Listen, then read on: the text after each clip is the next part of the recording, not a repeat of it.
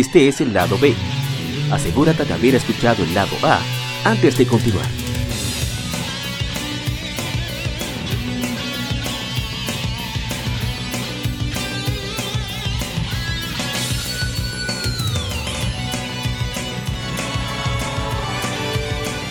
Gamefemérides. Juegos y consolas de aniversario son comentados entre hechos y anécdotas.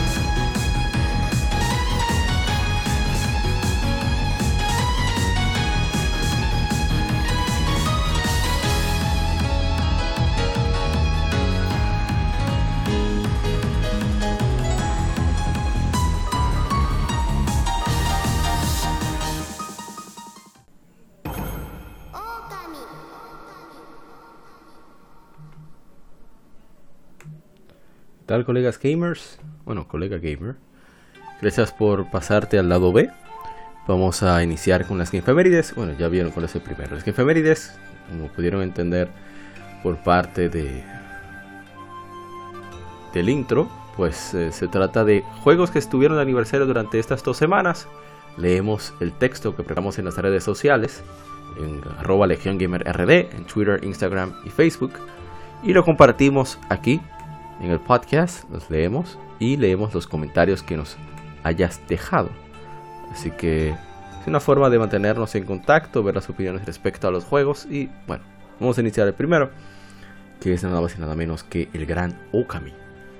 Okami eh, se lanzó hace 15 años en América, literalmente Okami significa grandioso, gran espíritu, por los kanji que utiliza, pero su pronunciación fonéticamente también significa lobo, Okami.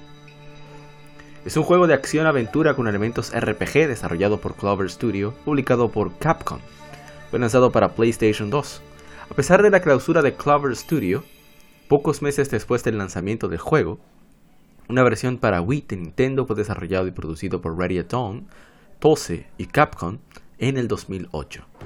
Sucede en la historia clásica japonesa, el juego combina varios mitos, leyendas y folclore para contar la historia de cómo la Tierra fue salvada de la oscuridad por la diosa Shinto del Sol, Amaterasu, quien tomó la forma de un lobo blanco. Presenta un estilo visual cel shade inspirado en el sumie y el pincel celestial, un sistema de gestos para ejecutar milagros. Inicialmente se planeaba que tuviera visuales eh, realistas, pero esto era imposible de procesar por el PlayStation 2. El equipo cambió a su estilo final para reducir el procesamiento, lo que llevó al concepto de la mecánica de gameplay del pincel celestial. El gameplay está basado en The Legend of Zelda, uno de los favoritos del director, Hideki Kamiya. Okami fue uno de los últimos juegos de PlayStation 2 antes del lanzamiento del PlayStation 3. Sufrió, sufrió bajas ventas, pero fue bien recibido por la crítica. Una versión en HD desarrollada por Exadrive para PlayStation 3 a través de PlayStation Network se lanzó en 2012. Luego lanzaron un port de esta misma versión para PlayStation 4, Microsoft Windows y Xbox One en diciembre de 2017. Luego llega para Nintendo Switch en agosto de 2018. Okami es considerado como uno de los mejores juegos jamás hechos y un gran ejemplo de expresión artística en los juegos, ayudado por los mejorados detalles y visuales por los remasters. Una secuela para Nintendo 10, Okamiden, fue lanzada en Japón y Occidente en 2010 y 2011 respectivamente. Y creo que fue en 2012, no estoy seguro que saliera aquí en Occidente. Pero ya veremos. Dice el hermano Jorge Barleta, Wonder Pop. Belleza de juego en todos los aspectos. Relajaba bastante cuando alimentabas a los animales. Es decir, tiene una música muy, muy especial cuando relaja a los animales. Cuando alimenta a los, a los animales. Vamos a ver, vamos a ver. Eh, dice eh, el hermano Sergio, eh, Sergio Sánchez, que estuvo de Retro Games y también estuvo en, Gamecast, hermano de, del gran bajista de Nux. Dice, durísimo Okami. Max, siempre presente, dice, siempre pensé que además de Dios la palabra Kami hacía referencia al papel por el estilo de juego al dibujar, pero no lo he visto decir por nadie, creo. Grandísimo juego, lo tengo en Wii. dijimos que también tiene que ver con, que, varía según el acento y el lugar. que mí puede ser papel, cabello, etcétera. El kanji es que indica la pronunciación. Andrés Carrero 93. Ojalá tenga la suerte de jugarlo. Sí, el juego aparece siempre en oferta constantemente. Lamentablemente no podemos hacerle stream debido a que el juego en PlayStation 4 lo tenemos prestado. El PlayStation 3 por ahora está averiado. Ahora también está variado el PlayStation 4, así que no, no tenemos posibilidad alguna de jugarlo, pero ya veremos cómo compensamos próximamente esta situación. A ver, creo que tenemos más comentarios en Instagram. Eh, sí, tenemos más comentarios en Instagram de Okami. 50 eh, Gaming, qué preciosidad de arte. Hideki Kami es el creador de Bayonetta y director de Platinum Games actualmente. No sabía que había hecho Okami. Eh, no sé si es director como tal de, Platinum Games, porque no recuerdo que él tenga papel, administrativo nunca. Lo de él es más asuntos creativos. Es es director creativo, sobre todo de, ahora con Bayonetta. Eh, Jimmy Marte dice 100% recomendable. Repito, 100% recomendable. No encuentro las palabras para describir tal Breathtaking Game, juego que roba el aliento. Una obra maestra, una gema oculta que a pesar de sus 15 años muchos no conocen todavía. Eso es muy lamentable. Y la razón por la que hacemos aquí en sobre todo. Y Cultura Cómica RD dice yes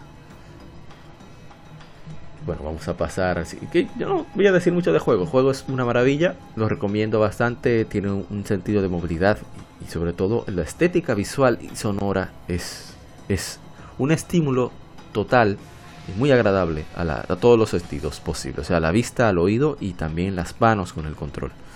y, bueno, y hablaré más adelante de eso en, en el tema de la semana sobre juegos creativos. Y vamos a pasar al siguiente título creo que vale la pena pasarnos por ahí.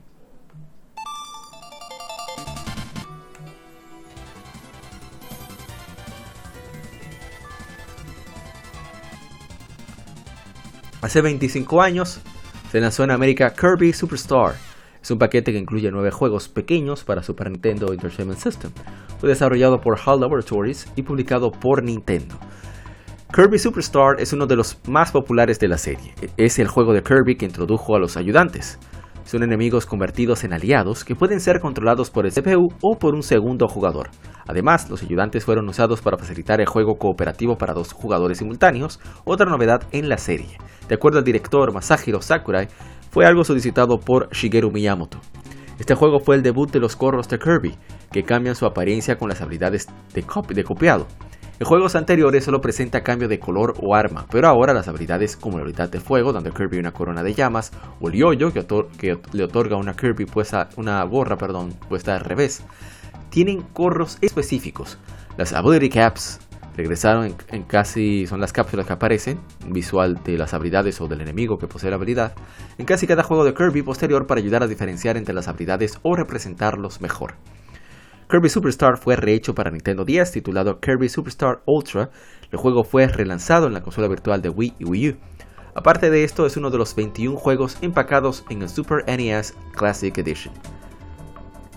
tenemos comentarios en Facebook, vamos a ver en Instagram si tenemos comentarios.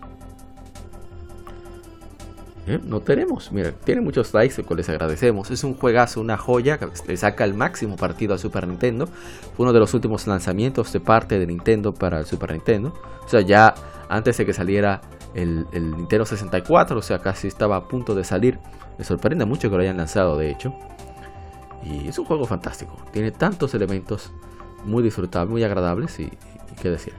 Tuve aniversario Ninja Gaiden Black, y vamos al siguiente, no vamos a hablar de Ninja Gaiden Black para esta ocasión, tenemos otros, ya que hemos hablado sobre él en otros episodios.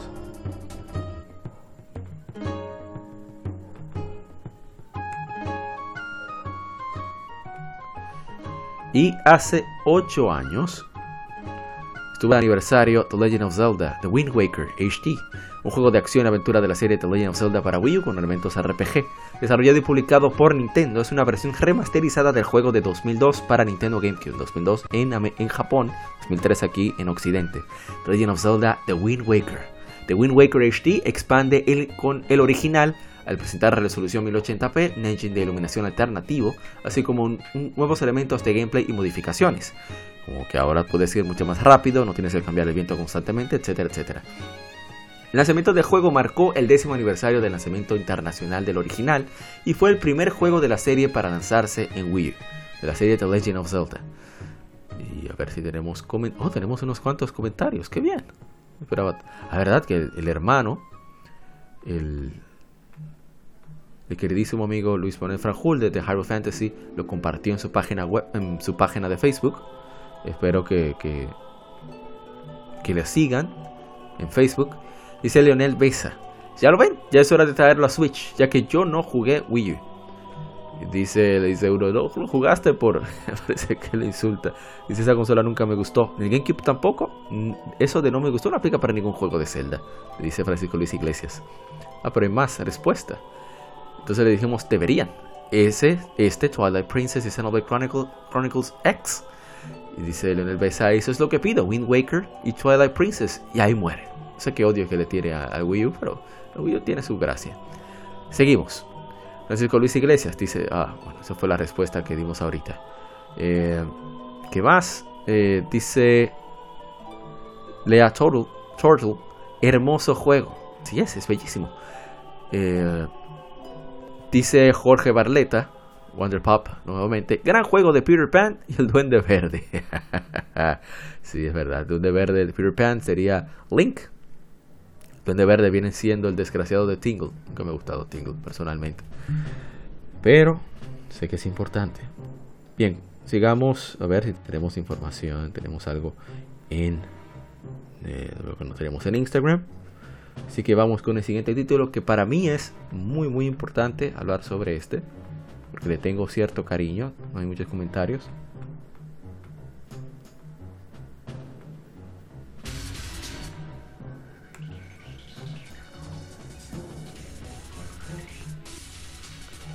Bien, hace 17 años se lanzó Mega Man X Command Mission. Es un RPG desarrollado por Capcom para PlayStation 2 y Nintendo GameCube. El juego es secuela de Mega Man X8. Command Mission se lleva a cabo en el siglo 23, cuando se descubre que una sustancia metálica llamada Force Metal revoluciona la ingeniería de Reploids, androides humanoides con inteligencia humana.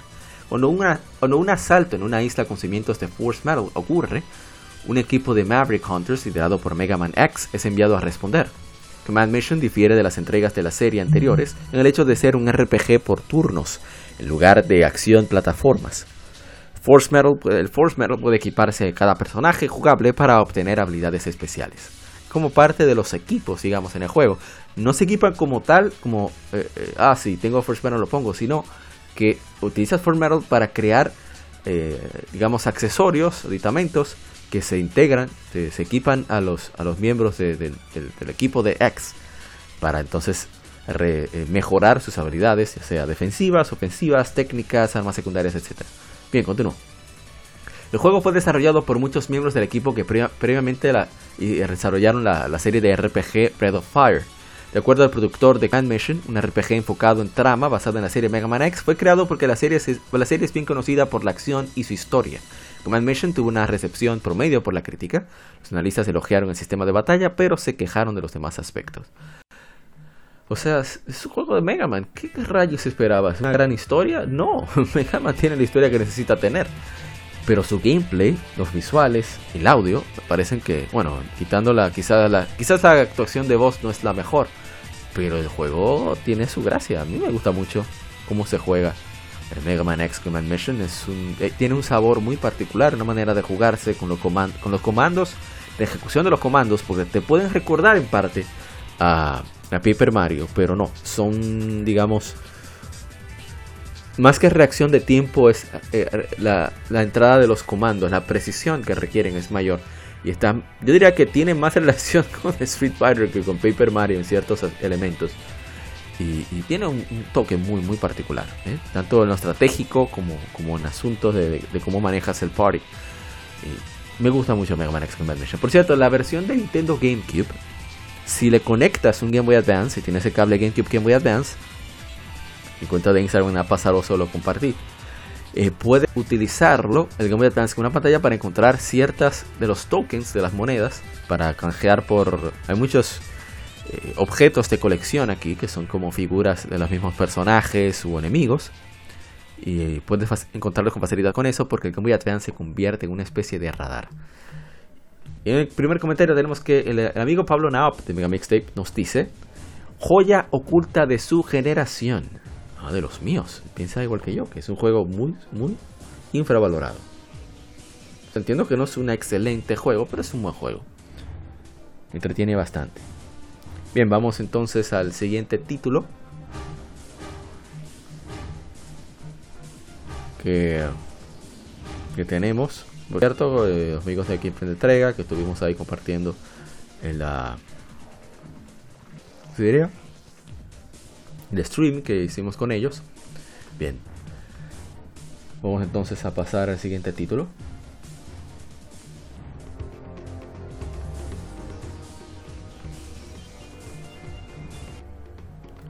Hace 19 años se lanzó Star Fox Adventures.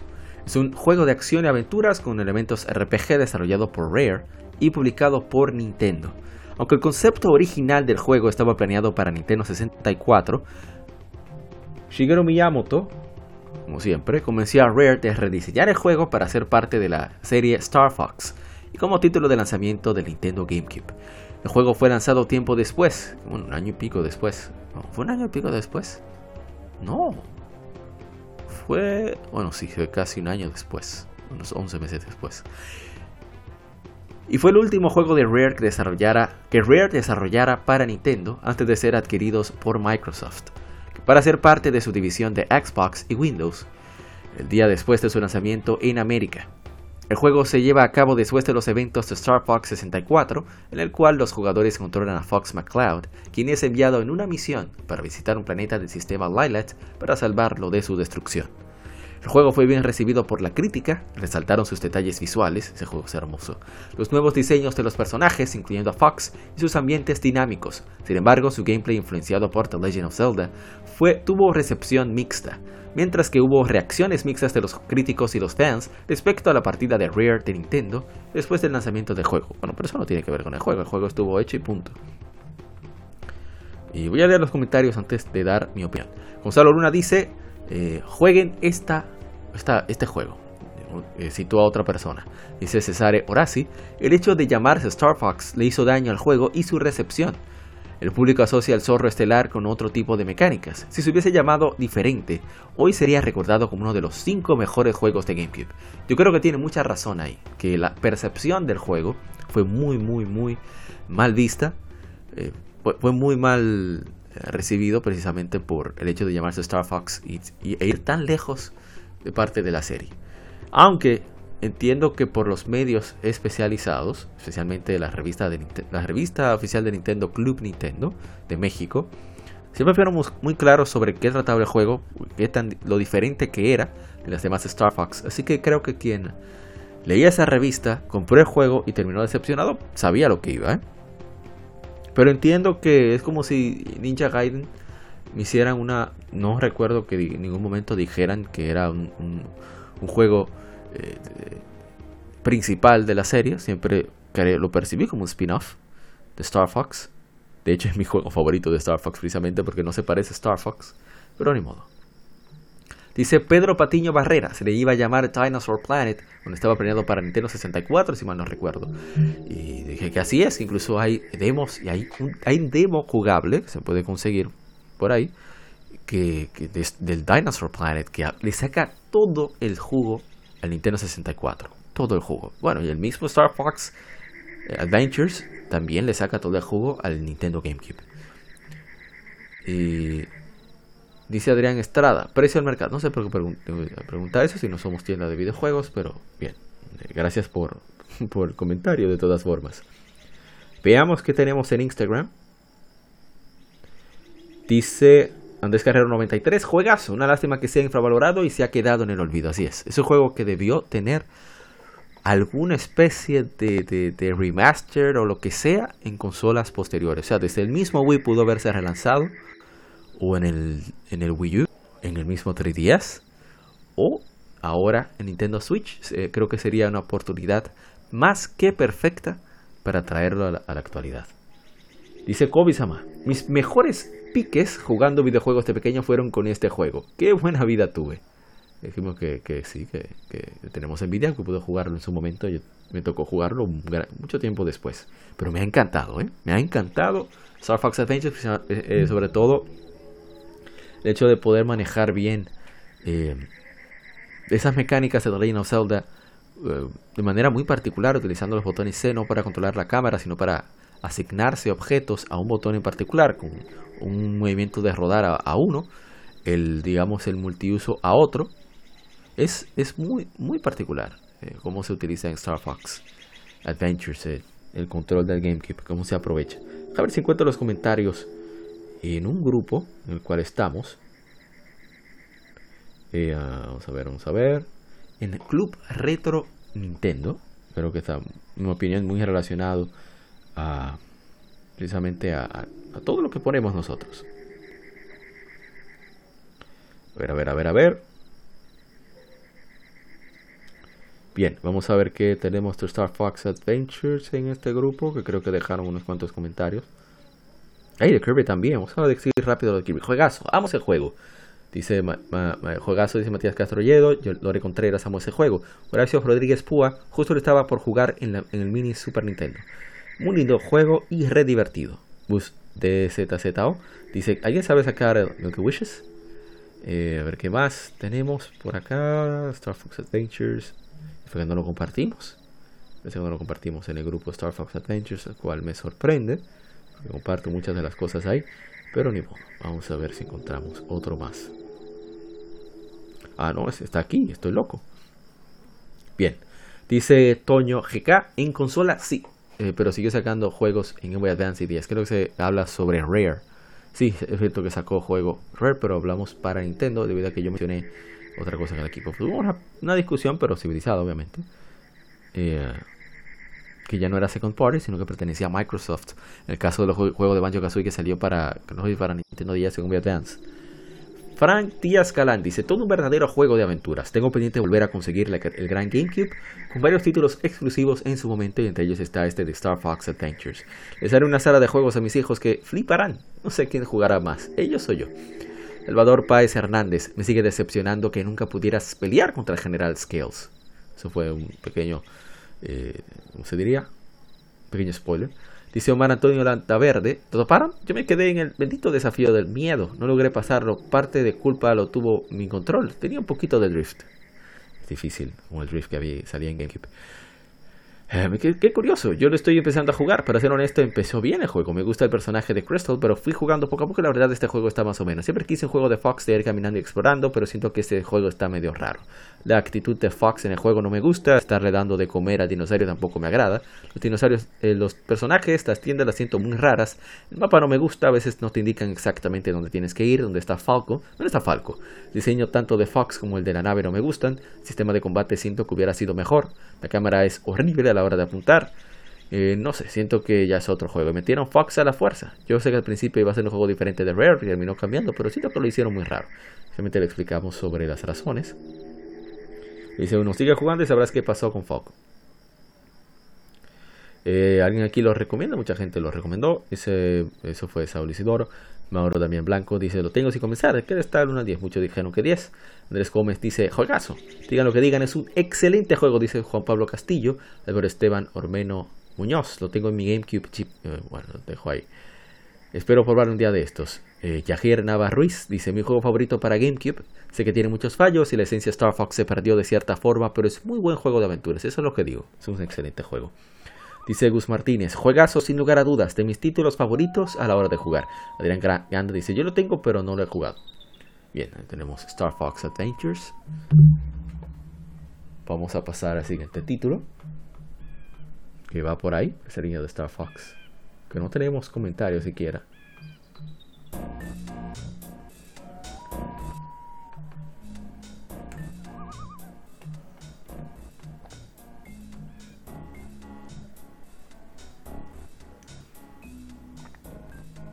Probablemente muchos no lo han jugado, debido a que no es tan popular. Pero le tengo un cariño muy especial a este juego. Se trata de que hace 19 años se lanzó Star Fox Adventures. Digo Star Fox Adventures. Es, es un canino igual que... Bueno, creo que es un canino, ¿no? Eh, hace 19 años se lanzó Sly Cooper, Antitibus Raccoonus. Es un juego de plataformas y sigilo creado por Sucker Punch Productions para PlayStation 2. El juego tuvo tres secuelas, Sly Cooper 2, Band of Thieves, Sly Cooper 3, Honor Among Thieves. y Sly Thieves in Time. Sly Cooper Thieves in Time. En noviembre de 2010 fueron lanzados como The Sly Collection, un port remasterizado en un solo disco para PlayStation 3. En 2014 fueron lanzados para PlayStation Vita. El juego se enfoca en un maestro ladrón, Sly Cooper, y su banda Bentley la Tortuga y Murray el Hipopótamo, quienes buscan a los cinco malignos para recuperar el Tibus Racunus, un libro con la acumulación de todos los movimientos de robo de los ancestros de Sly. El juego fue elogiado por usar una variación de renderizado de cel shading, el cual se usa para dar la intención de film noir, mientras que mantiene renderizado como de una película animada a mano. Fue criticado por ser muy corto. Una película animada CGI basada en el juego vería su lanzamiento en el futuro. No se ha confirmado fecha. Yo espero que no hagan la película, sinceramente. Creo que convendría más simplemente lanzar otro juego de la serie Sly Cooper. Sería mucho más provechoso para todos. ¿Y qué decir de esta serie? Es muy particular. Eh, eh, vamos a hablar sobre ella un poco más tarde. Lo menciona, vamos a mencionar. Y es precisamente esa mezcla de aventura plataformas y sigilo de una manera tan, tan divertida y, que realmente se disfruta mucho. La movilidad es buenísima. La misma movilidad que se tiene en la serie de Infamous es la que tiene, eh, viene de Sly Cooper, la base de Sly Cooper. El personaje tiene un carisma increíble, por lo menos a mí me encanta. Igualmente Murray Bentley, a la misma Carmelita Fox, siempre se deja fastidiar. Bueno, no se deja fastidiar, Sly siempre la está fastidiando de una manera u otra. Y me gusta mucho el encanto de, toda la banda, sobre todo de Sly. Eh, yo soy enfermo con los mapaches, de lejos obviamente. Me encanta cómo son los mapaches. Y el hecho de que Sly sea un ladrón y, sea tan fascinante, eh, me da muchísima risa. Y bueno, vamos, vamos a perder más tiempo, que son muchos juegos. Vamos a pasar al siguiente. De este no tengo mucho, no tengo nada que comentar, mejor dicho. Pero es uno de de los juegos inéditos dentro de las Game Mérides Así que vamos a, ir de inmediato con él.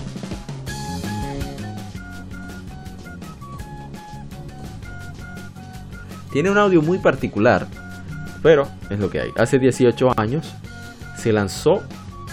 Vamos a ver si tenemos comentarios. No tenemos. A ver si dijeron algo en el grupo de Nintendo. Tampoco. Hace 18 años fue lanzado Billy Hatcher and the, Giant Egg. O sea, el huevo gigante. Es un juego de plataforma desarrollado por el Sonic. Vamos a bajarlo un poco más. Ahora sí. Es un juego de plataforma desarrollado por el Sonic Team y publicado por Sega para Nintendo GameCube. Se lanzaron ports en Europa para Windows y Mac. Tuvo recepción mixta por parte de la crítica. Bundy Hatcher es un plataformero 3D cuyo gameplay se centra en crecer y criar y eclosionar huevos para vencer a los cuervos. El jugador controla a Billy, quien no hace mucho por sí solo, aparte de saltar y moverse. Sin embargo, sus habilidades se expanden considerablemente al cargar un huevo. Mientras rueda un huevo, Billy se mueve más rápida y ágilmente. También puede ejecutar varias técnicas con un huevo, como golpear, deslizarse, disparar, etc. El productor Yuji Naka declaró en una entrevista con IGN que eligió los huevos como el enfoque del juego para darle al jugador el disfrute de cuidar y eclosionar huevos, y un sentimiento de anticipación porque no sabes qué saldrá de ellos. Los animales fueron incorporados en el juego para proveer una sensación de aventura, en contraste de las mascotas digitales, las criaturas Chao que sobresalieron en Sonic Adventure 2. El GameCube fue elegido para su desarrollo en lugar del PlayStation 2 o el Xbox por su audiencia, ya que Naka sintió que sería el segmento que más apreciaría en un juego familiar. El juego usa un engine, motor que Naka llama una evolución del engine de Sonic Adventure 2. Y bien, este juego yo probé un demo que, había rodando por, el barrio, un, disco original. Un día de esto le tiraré fotos. Lo que queda de ese demo, lamentablemente, no, no estaba en mis manos y se maltrató. Y ahí pude probarlo y era un concepto divertido e interesante. Pero parece, en mi opinión, como que no hubo la suficiente publicidad eh, para darle a este juego. Bueno, quizás la hubo y la gente simplemente no le hizo mucho caso. Quizás en esta época un demo con las tiendas digitales hubiera tenido un mejor provecho. Debo decir que el, audio está mejor de lo, de lo que pensé. ¿eh? Escuchen ahí, subirlo un poco.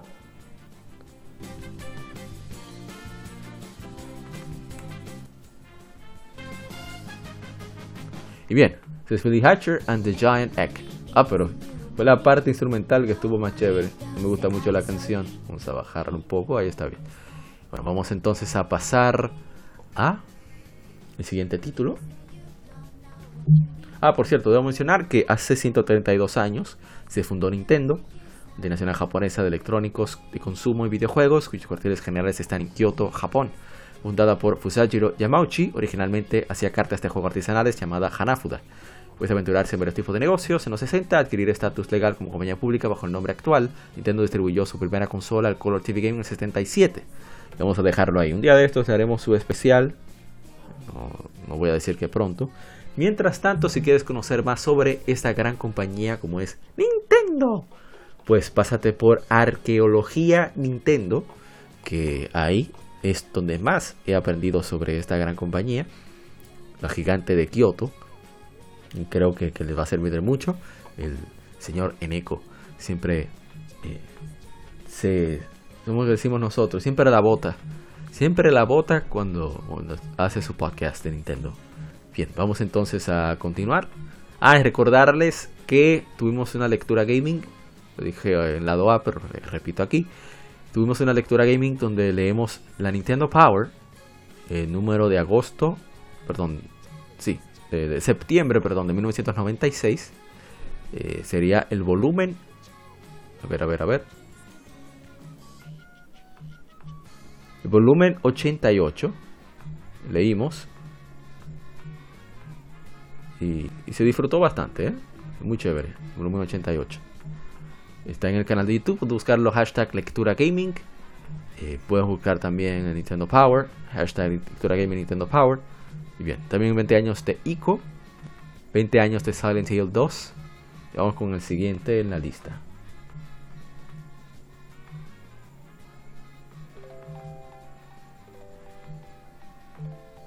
Me encanta la música de este juego. ¿eh? Y eso que es esta versión de Game Boy Advance. Hace 19 años se lanzó Yoshi's Island Super Mario Advance 3 o Super Mario Advance 3 Yoshi's Island. Es el relanzamiento para Game Boy Advance de Super Mario World 2 Yoshi's Island, que originalmente solamente se llama Yoshi's Island. Originalmente de Super Nintendo Entertainment System por Nintendo como parte de la serie Super Mario Advance, así como el único relanzamiento de Yoshi's Island que había hasta el momento. Contiene varias diferencias del original, como aspectos de gameplay, contenido y gráficos. Fue el último juego de plataformas de Yoshi desarrollado por Nintendo. Fue relanzado en la consola virtual de Nintendo 3DS exclusivamente para los embajadores en diciembre de 2011. Yoshi Silent Super Mario Advance 3 fue relanzado nuevamente en la consola virtual de Wii U en abril del 2014. Eh, ¿Qué decir? ¿Qué decir? ¿Qué decir? Em, es un juego muy chévere. La versión de Game Boy Advance, a pesar de no ser tan vistosa como la versión original de Super Nintendo, que ahora está disponible en Nintendo Switch Online o en el Super NES Classic, pues en esa época fue la manera en la que muchos de nosotros pudimos conocer este título. Y es, excelente juego, ¿eh? muy divertido. Eh, tiene su, su, parte de reto, jugamos un buen rato ahí. Y los visuales son encantadores a pesar de ser Game Boy Advance. Y la partitura, muy chévere, aunque me desespera siempre que Mario comience a gritar yo, pero muchacho, cállate. Pero no hay manera. Vamos entonces a ir con el siguiente título. Hicimos stream de este juego, por supuesto. Vamos con uno que tuvo doble lanzamiento. No vamos a comentar mucho sobre él, pero sí vamos a, a ponerlo ahí, en la lista. Bien, el siguiente título. A ver, a ver, a ver. Ay, pero tengo que leer los comentarios. Estoy loco. No me puedo ir sin los comentarios. A ver si tenemos comentarios. No tenemos en Facebook. A ver en Instagram. Ah, por cierto, el, hermano Nintemax nos dice sobre Nintendo. Muy buena síntesis. Hasta Miyamoto tiene un premio Príncipe Asturias. Yo creo que dentro de Nintendo se ha forjado una cultura de la invención y la innovación tan exquisita como exigente, que es lo que la distingue de todo el resto de empresas tecnológicas. No son en vano sus 132 años. Sí, así es. Eh, tiene mucha razón. Manualmente Max. Em, a ver, ICO, Silent Hill 2. Ah, aquí está. Tenemos eh, el Doctor Omanite, DR Omanite 138. Juegazo de Super Mario Advance 3. Tenía amor-odio con ese juego, de los mejores de Game Advance. Lo bizarro del juego es la estaca de Ray Rafael Riven. Una pequeña criatura que creo que sale. No sé si en Mario 2 o qué. Bien. Vamos con el siguiente.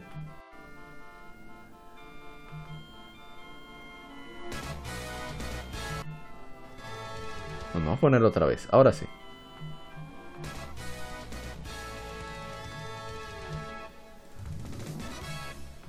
Ahí. ¿No? Ahora sí. Hace 24 años se lanzó en América Mega Man X4. Hay que bajarlo un poco.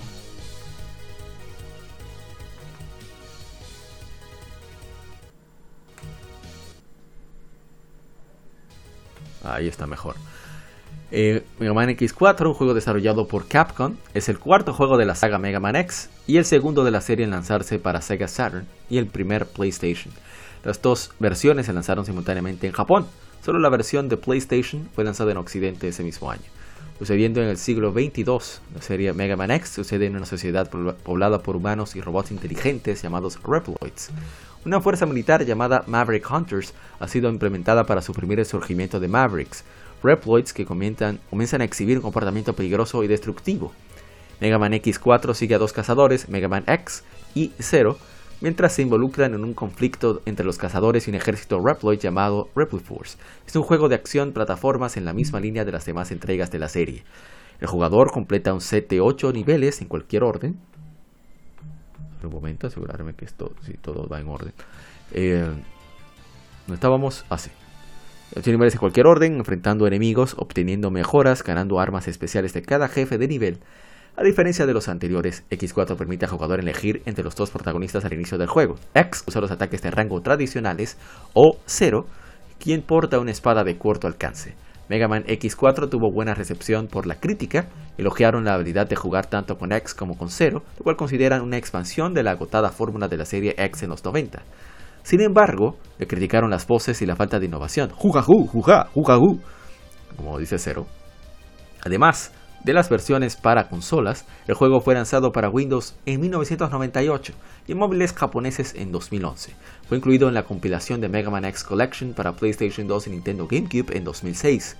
Mega Man X4 fue lanzado en la PlayStation Store como parte de, de los PlayStation Classics para América y Japón en 2014. Recientemente fue lanzado para PlayStation 4, Xbox One, Nintendo Switch y PC como parte de la Mega Man X Legacy Collection. Y sí, eh, tengo tres de esos. El de Mega Man X Collection de PlayStation 2 y GameCube. Tengo el de GameCube. El de la PlayStation Store, que lo tengo en PlayStation Vita. Y el de Mega Man X Legacy Collection 1 y 2 en PlayStation 4. O sea, me encanta la serie de Mega Man X. Es mi, favorita. Eh, dice Pablo Naop, el mejor, después del original, claro está. a mí me gusta más Mega Man X2 y X5. Pero soy yo de, de rosca izquierda. A ver, no tenemos comentarios en Instagram.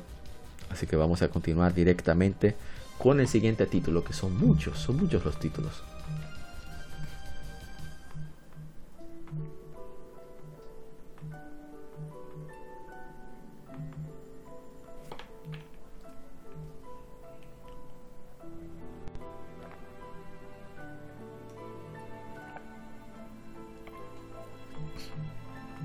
Esa música exquisita pertenece a un título que saliera hace 15 años.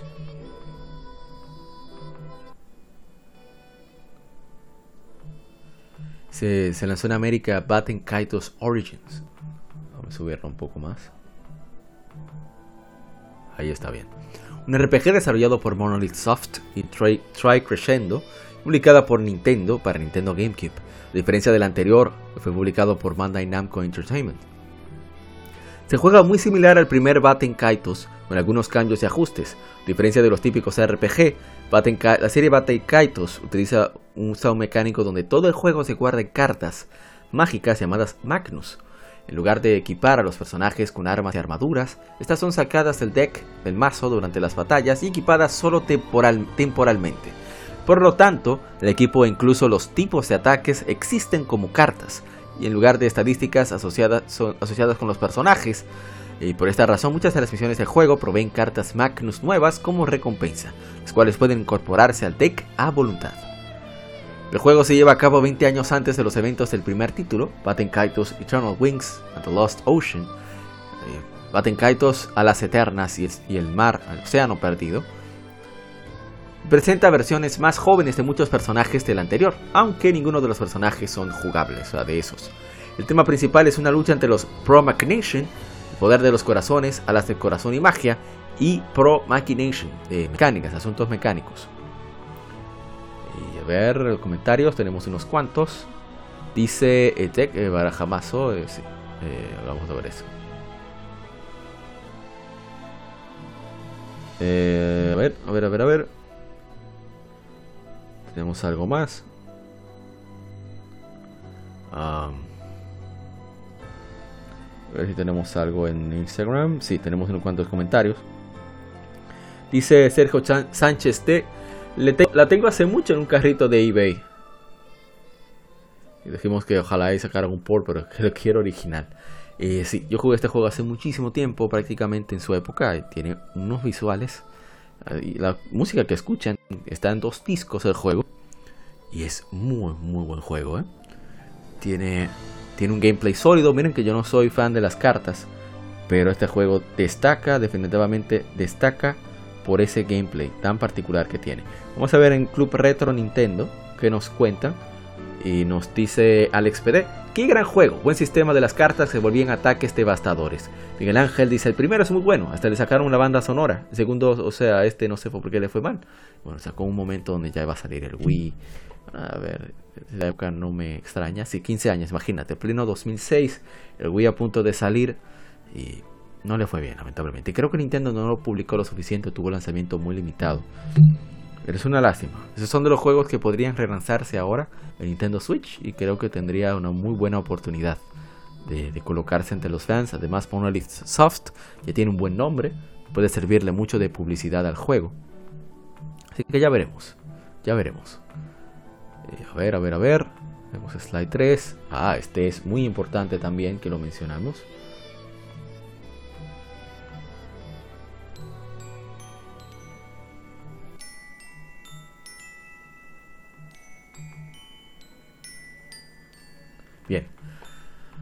Hace 15 años se lanzó Valkyrie Profile, Silmeria. Es la segunda entrega de la serie Valkyrie Profile, desarrollada por Tri-Ace y publicada por Square Enix. Fue lanzada para PlayStation 2, sucediendo cientos de años antes del original. La historia envuelve a dos personajes viviendo por el mismo cuerpo, en el mismo cuerpo, llamadas Silmeria, la, y Alicia, Alicia. Juntas trabajan para detener una catástrofe que podría causar guerra entre los humanos y los dioses.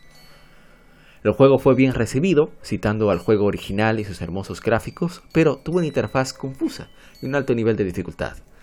El desarrollo para PlayStation 2 se reveló junto con la entrega para PSP. Fue diseñado para tener un sistema de batalla similar al original, pero permite a los jugadores mover a los personajes durante el combate para crear más estrategia. Valkyrie Profile 2 Silmeria está dividido en capítulos. A diferencia de su predecesor, los jugadores pueden durar todo el tiempo que quieran explorando los pueblos y calabozos. La exploración se hace en 2D como en plataformas. Los personajes atraviesan eh, de diferentes formas. Eh, Alicia es la única que puede saltar, blandir la espada y disparar fotones.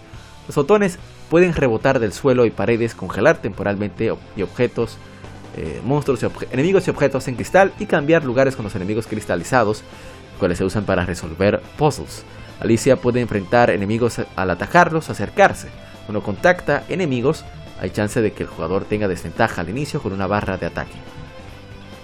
Bueno, como escuchan ahí, la música de Motoi Sakuraba eh, siempre es el preferido, preferido de. bajarlo un poco. Preferido de, de, de esta gente, de Trias, tanto de Trias como Camelot, igualmente de Namco Tale Studio. Y. ¿Y qué decir? Es un juego fantástico, con unos visuales espectaculares, se saca mucho provecho del PlayStation 2. Y, la música, el, gameplay es muy sólido. Eh, a mí me gusta bastante el gameplay que tiene. Algo que resolvieron, como di- dice el texto, pues es que ya no tienes ese tiempo limitado para poder andar. Y eso me gusta mucho. Algo que me afectó mi disfrute. Bueno, eh, me afectó el disfrute de, disfrute del primer Valkyrie Profile. No tenía que seleccionar a dónde quería ir. Yo soy muy, muy andariego en los RPG, sobre todo. Pero eh, se entiende que era quizás por limitaciones de lo que podían contar o controlar más la, dirección de la narrativa, etcétera, etcétera, etcétera. A ver, como estuvo de aniversario Halo 3, que cumplió 14 años, Little Big Planet PlayStation Vita, que cumplió 9 años, Eternal Life 5, que cumplió 9 años también, Sly 3, 16 años, Aquí tenemos el Profile, tenemos eh, Climbs, mi amigo Climb Sky, que fue quien hizo las nuevas Game Femérides, digamos, dijo que nunca pudo jugarlo por pobre. O sea, que no, no pudo, no tuvo acceso a PlayStation 2. Bueno, yo tuve un PlayStation 2 mucho tiempo después que saliera el PlayStation 3, así que no estamos tan lejos. Bien, vamos con el siguiente. Para ir avanzando.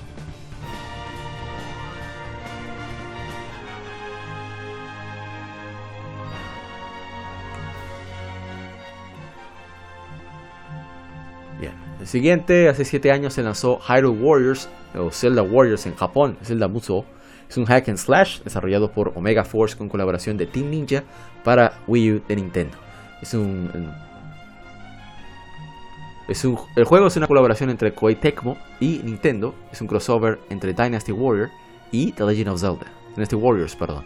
Es uno de los mejores vendidos de Wii U, un port actualizado conocido como Zelda Warriors, Hyrule All Star, Hyrule Hyrule All Stars, eh, fue lanzado para Nintendo 3DS en 2016. Un port mejorado, Hyrule Warriors Definitive Edition, fue lanzado para Nintendo Switch en mayo de 2018. Yo jugué este título en su lanzamiento debido a que el amigo que me, que me otorgó el Wii U, así como este juego, por eso le hicimos stream, lo compró de salida, no conocía a los soy, dije ten cuidado, quizás no te puede gustar. Afortunadamente lo disfrutó, jugamos por completo en cooperativo. Y la verdad es que el juego está muy, muy divertido, es bien, bien adictivo. Tiene un gameplay muy sólido, como son los musos y los elementos de The of Zelda para resolver ciertos puzzles y demás. Te tienen dando las mismas vueltas que cuando te requiere la prioridad de algún capitán o algún personaje que debas rescatar en los museos tradicionales. Eh, dice Elías Samuel Taveras Alcántara. Eh, el original, el 3DS, se llama Hero Warriors Legends. Yo no recordaba el nombre.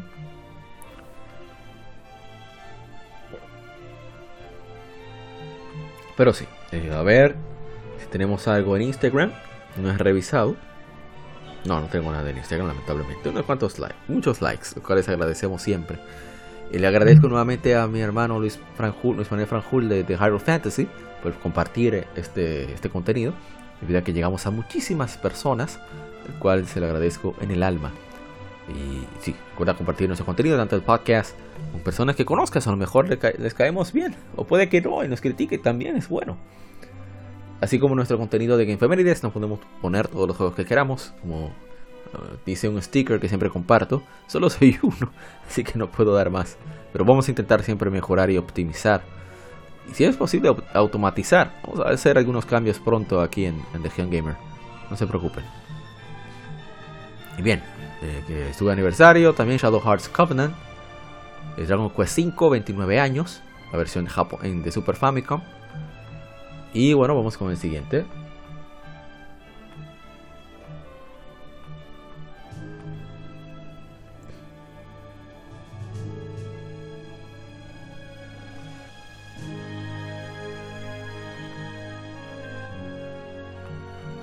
Este es un juego que me agarró por sorpresa, ¿eh? No esperaba mucho de él debido a que Trails in the Sky me gustó. Este es él, siempre lo digo. Pero probé el demo de este juego para PlayStation 3, sobre todo la segunda parte. Y el, demo me encantó. Dije, no, no, desde que salga aquí, pues adquirido. A ver, a ver, a ver, a ver. No sé si tenemos comentario, parece que no. Pero espera, a ver si tengo comentarios de Hyrule Warriors. A tenemos Hyrule Warriors aquí. No, porque no es retro, ¿verdad? Bien, eh, um, hace 8 años se lanzó The Legend, of The Legend of Heroes, Trails of Cold Steel. En japonés se llama Eiyu no Densetsu, Senokseki. Eh, leyenda de los héroes, caminos del hierro eh, frío, de acero frío en japonés como Camino de Hierro solamente, de metal. Es un RPG desarrollado por Nihon Falcon, eh, parte de la serie Trails y a su vez parte de la saga The Legend of Heroes. Salió inicialmente para PlayStation 3, muy alto el audio, vamos a bajarlo un poco más. Ahí sí. Para PlayStation 3 y PlayStation Vita. Exit Games lo lanzaría en Occidente unos dos años después. Llegó a Windows en 2017 y a PlayStation 4 en 2018. También solo en Asia se ha lanzado Nintendo Switch en 2021. La secuela directa, Trolls of Cold Steel 2, llegó en 2014. El gameplay es similar a los anteriores de la serie, sin un RPG por turnos tradicional. Agrega cámara libre y personajes en 3D. Tiene un sistema de batalla nuevo, diseñado para comandos en combate que se seleccionan más rápido. El sistema permite que dos personajes se conecten con un sistema de link, de conexión o de lazo, que provee de ataques seguidos, entre otros beneficios. Sucede en el imperio de Erebonia, justo después de la trilogía de Trails in the Sky. Sucede al mismo tiempo que Trails from Zero y Trails to Azure. Eh, para, explicar un poco el contexto, Trails in the Sky sucede en el reino de Liber, que tiene un avance en navegación, en los airships o naves voladoras y demás, pero es un país mucho más pequeño que el imperio de Erebonia. Igualmente, todavía más pequeño es el estado de Crossbell, que está entre la República de Calvert y el imperio de Erebonia, de hecho es manejado mitad y mitad, tienen representantes y todo. Esto es una saga muy, muy, muy de elementos políticos y económicos, socioeconómicos, debido a que tú estás en constante contacto con todos, bueno, no con todos, con una gran parte de las personas que viven en diferentes lugares, diferentes circunstancias eh, de riqueza, de, pobreza, eh, de, de, discriminación, etcétera, etcétera. El juego tiene una gran profundidad y tiene de los mejores eh, lores o, overworld también, mundos mejor desarrollados que por lo menos yo he podido ver en RPG hasta el momento. Bien, continúo con, la, con las efemérides. El sucede en el periodo del dije, la trama se centra en Ring Schwarzer y sus compañeros de la clase 7 de la Academia Militar Thors, el cual es una clase recién formada, compuesta de nobles erebonianos y plebeyos, siendo la única clase en toda la institución que no está segregada por clase social, debido a que este es un país que está muy dividido por la clase social, eh, los destinos están muy marcados según la misma, aunque cada vez la clase trabajadora, bueno, más que nada los... Oh, Dios mío, me olvidó, me olvidó el nombre. ¿Cómo se le llaman a estos? Los burgueses están obteniendo cada vez más poder. Digamos que la clase eh, noble es dueña de los terrenos, pero la, clase eh, obrera, sobre todo los burgueses, son dueños de la tecnología. Y por eso hay un conflicto de intereses allí. Los, los burgueses quieren más control en el imperio, quieren poder dictar más leyes, tener mayores libertades de poder invertir y demás, pero los nobles no quieren perder su, su, ventaja, digamos. Bien, continúo. El juego sigue a dicha clase por todo el año escolar, enfocándose en sus estudios de campo, que les llevan a varias ciudades y áreas por toda Erebonia. El propósito principal es que los estudiantes atestiguen de primera mano la lucha de poder entre los nobles aristócratas y los reformistas de la clase trabajadora, los, burgueses, liderada por el canciller Gilead Osborne, cual podría provocar una guerra civil. Gilead Osborne, un personaje muy importante, eh, digamos que es un canciller, eh, a pesar de ser, eh, de no ser noble, de ser un plebeyo, es un logro importantísimo. Él fue quien modernizó eh, Helmdar, la capital de Erebonia, eh, con un sistema de rieles, de trenes de alta velocidad. Ha impulsado muchísimo el desarrollo de tecnologías en Erebonia sobre todo el, poderío militar no lo ha descuidado. De, tanto a, nivel federal del imperio como a nivel sobre todo de, de la digamos que los cuerpos militares de la, la familia imperial porque cada territorio, cada provincia tiene su propio ejército, tiene su propio gobierno pseudo independiente, bueno, bastante independiente, lo cual eh, pone en peligro el control que tiene, la centralización que tiene, que es bueno y es malo, de, la familia imperial. Entonces, esa es parte del encanto de la serie Trails. Yo espero hacerlo en stream, explicando cómo funciona el gameplay. Eh, Iba a hacerlo con el PlayStation 4, pero tocará hacerlo con la versión de PlayStation Vita, que es la, original, digamos. Eh, es un juego con unos personajes encantadores. Al principio algunos te pueden gustar menos que otros. Pero en menos de, bueno, voy a decir, una, decena de horas, te enamoras de todos porque vas conociendo su, pasado, lo suficiente, no se va tan a profundidad, van desarrollándolos en las demás entregas, pero eh, el juego es demasiado chévere. Lo único malo del juego es que tienes un tiempo delimitado en cuanto a lo que puedes actuar. Tienes que tratar de interactuar con todo el mundo, sí o sí. Porque si no, no vas a poder, te vas a perder de ciertos eh, ciertas side quests, ciertas misiones secundarias, eh, ciertas historias de los personajes que les ayuda a, te ayuda a conocerlos mejor. Así que es muy importante que, que hables con todo el mundo si te interesa jugar The Legend of Heroes Trails of Cold Steel. Bueno, eso aplica para toda la serie Trails, la subserie Trails de The Legend of Heroes. Desde Trails in the Sky, el primer capítulo, hasta Trails of Cold Steel 4, que es el más reciente aquí en América. Pero hablamos de que luego sale Trails eh, from Reverie y, y Kuro no que es el último que se salió en Japón. Así que yo te insto a que pruebes este juego. Te va a fascinar si eres de lo que le gusta mucho la historia. Si te gustan los gameplay por turnos. También te va a fascinar este juego debido a que eh, está muy muy bien elaborado. Es uno de los mejores gameplay por turnos que he visto. Por elementos de juegos de estrategia, pero me ofrece mucho más. no tenemos ningún comentario, lamentablemente, debido a que es muy poco conocido. Pero agradecemos mucho los likes que nos, que nos dieron.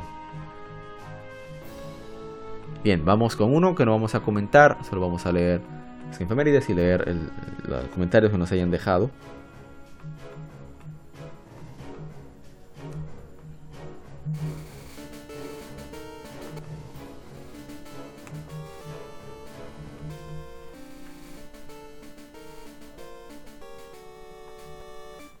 Bien, hace 23 años se lanzó en América, bueno, se lanzaron en América Pokémon Red Version y Pokémon Blue Version. Son RPGs desarrollados por, por Game Freak, publicados por Nintendo para Game Boy. Son las primeras entregas de la serie Pokémon. En Japón fueron lanzados Red y Green en el 96. El Blue fue lanzado luego ese año como edición especial.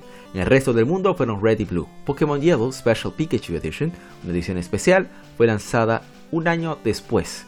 Red y Green fueron rehechos para Game Boy Advance como Pokémon Fire Red y Pokémon Leaf Green en 2004.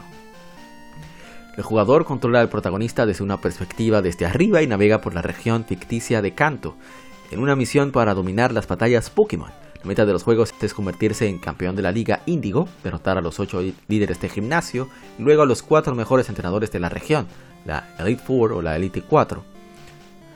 Otro objetivo es completar el Pokédex, una enciclopedia en el juego, al obtener los 150 Pokémon disponibles. Ready Blue utilizan el cable Game Link para conectar dos juegos y les permite intercambiar Pokémon o tener batallas. Ambos títulos son independientes, pero presentan la misma trama. Y aunque pueden jugarse por separado, es necesario que los jugadores intercambien entre ambas versiones para obtener los 150 Pokémon. Pokémon Red y Blue fueron bien recibidos por la crítica, recibiendo elogios por las opciones multijugador especialmente el concepto de intercambiar. Recibieron una puntuación agregada de 89% en Game Rankings y son considerados de los mejores juegos jamás creados. Los juegos marcaron el inicio de, las, de lo que sería una franquicia multibillonaria, vendiendo cientos de millones de copias a nivel mundial. En 2009 aparecieron en el libro Guinness de World Records con RPG mejor vendido para el Game Boy y RPG mejor vendido de todos los tiempos.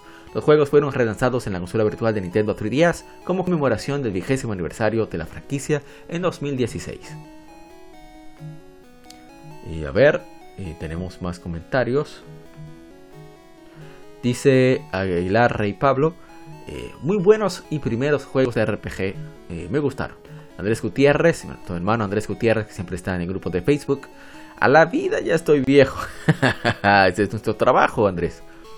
Dice, a ver si tenemos algo más. Digamos en Instagram. ¿Qué más tenemos? En Instagram nos dicen... Hay varios comentarios. Dice Michael Michel Taicho RD, Team Red.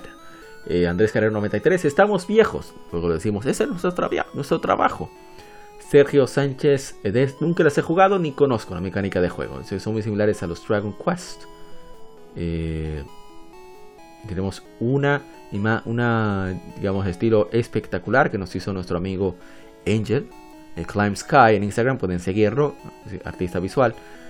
Y pusimos el texto, lo puso en imágenes, todo fue una labor suya. El Chilo se lo dice, buenísimo el post. Muchas gracias Chilo. Dice Cultura Comic RD, te pasaste, dice crítico de Climb Sky.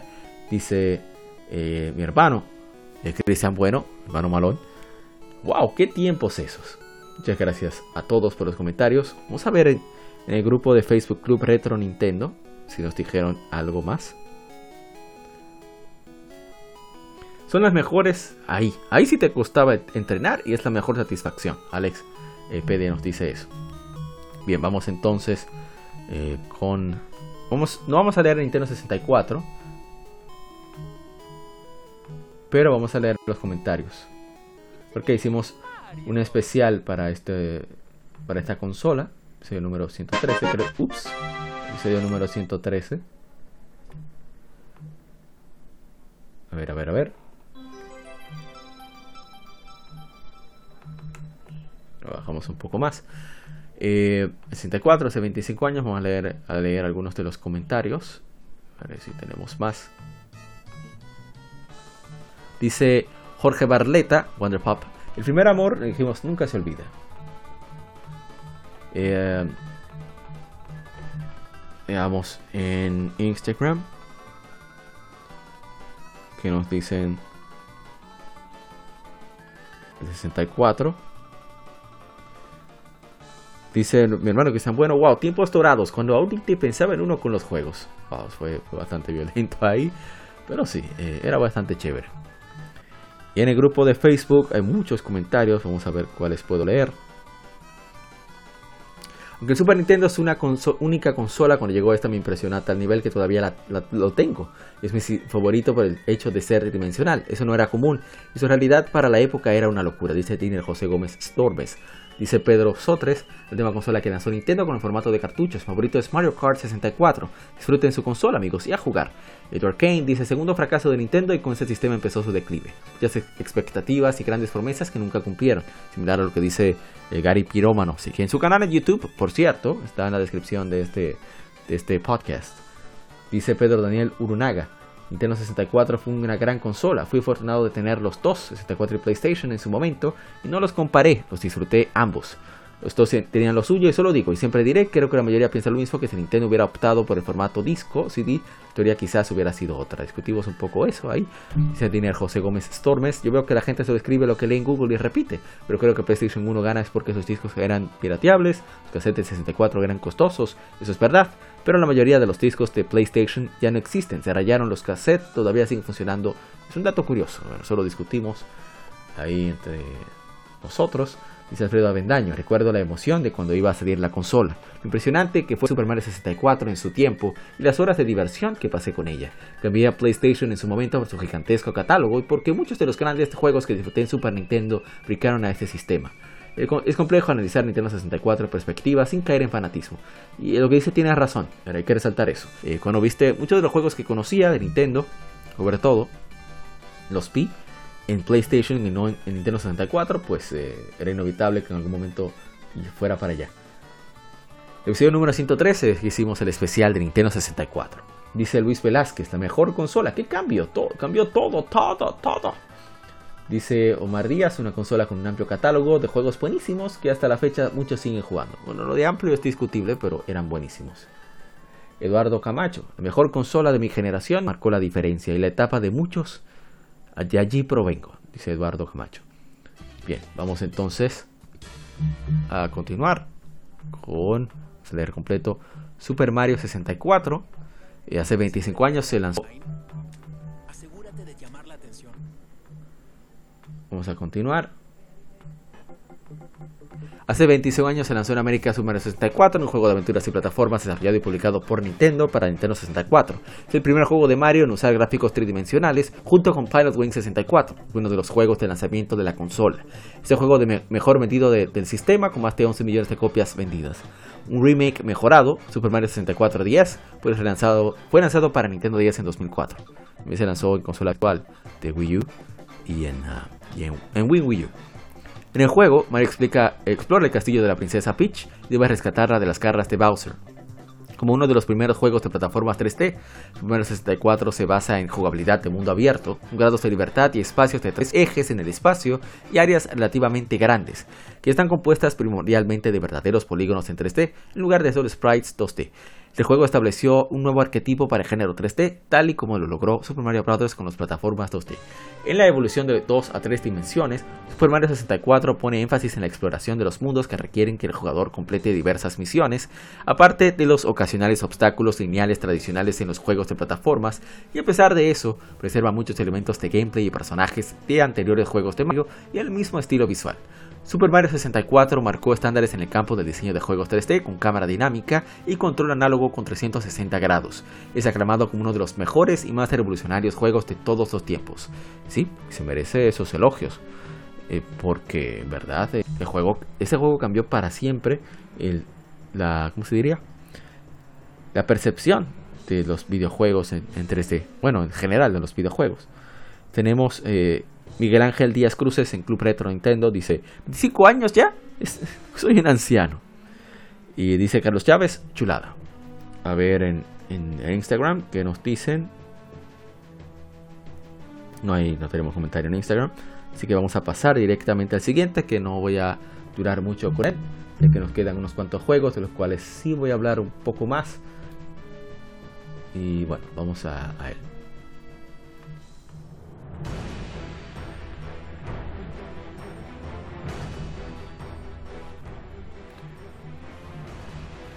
Hace 12 años se lanzó en América Ninja Gaiden Sigma 2. Es un port mejorado del juego de Xbox 360 Ninja Gaiden 2, desarrollado por Team Ninja y publicado por Koei Tecmo, en exclusivo en ese momento para PlayStation 3. Incluye toda la historia original, así como mejoras adicionales y texturas actualizadas a 720p. El juego podría considerarse como secuela espiritual de Ninja Gaiden Sigma, ya que expande la segunda entrega de la misma manera que Sigma expandió respecto al original. Un port para PlayStation Vita, titulado Ninja Gaiden Sigma 2 Plus, fue lanzado en febrero de 2013. El juego presenta nuevos jefes gigantes en modo cooperativo, un modo cooperativo online y trofeos de PlayStation Network. A diferencia del primer juego, que el Six Axis del control de PlayStation 3 era usado para cargar el limpo, aquí se utiliza para acciones más eh, perversas pero satisfactorias. Mientras que Sigma 2 tiene contenido no, disponible en el Ninja Gaiden 2 original, parte del contenido del juego fue removido o alterado. Con Team Mission Mode, los jugadores pueden jugar en cooperativo, el segundo personaje será controlado por el CPU si solo hay un jugador o está offline. En modo historia, la puntuación de karma es removida y solo se realiza en Capture Challenge, pero agregaron tres féminas jugables en el modo historia cooperativo. A Ayane, la ninja púrpura, Momiji Hayabusa, de, bueno, que surge Ninja Gaiden Dragon Sword para Nintendo 10 y a Rachel de la Ninja Gaiden del reboot original. Test of Failure eh, también fueron removidos esparciendo las recompensas por los capítulos de Hayabusa. Ah, a ver, a ver, a ver. Y tenemos comentarios en, en Instagram. Y bueno, dice Michael Michel, el Taicho. La única Ninja Gaiden que he jugado fue la de Nintendo. Dios, qué juego más difícil. Sí. Y estos son difíciles también, aunque más, más disfrutables. Estuvo aniversario Kingdom Hearts 358 días sobre 2. El Doom. Age of Empires. Tales of Destiny. Tuvo el aniversario también. El Grandia. Wow, no puedo creer que yo salté Grandia. Wow, wow, wow. Eso me sorprende. Hace 22 años se lanzó Grandia. A ver, ¿qué más? Sonic Chronicles The Dark Brotherhood. Eh, tiene 10 años de su lanzamiento para Nintendo 10. Y bueno, vamos entonces con el que sigue. Que es uno inédito.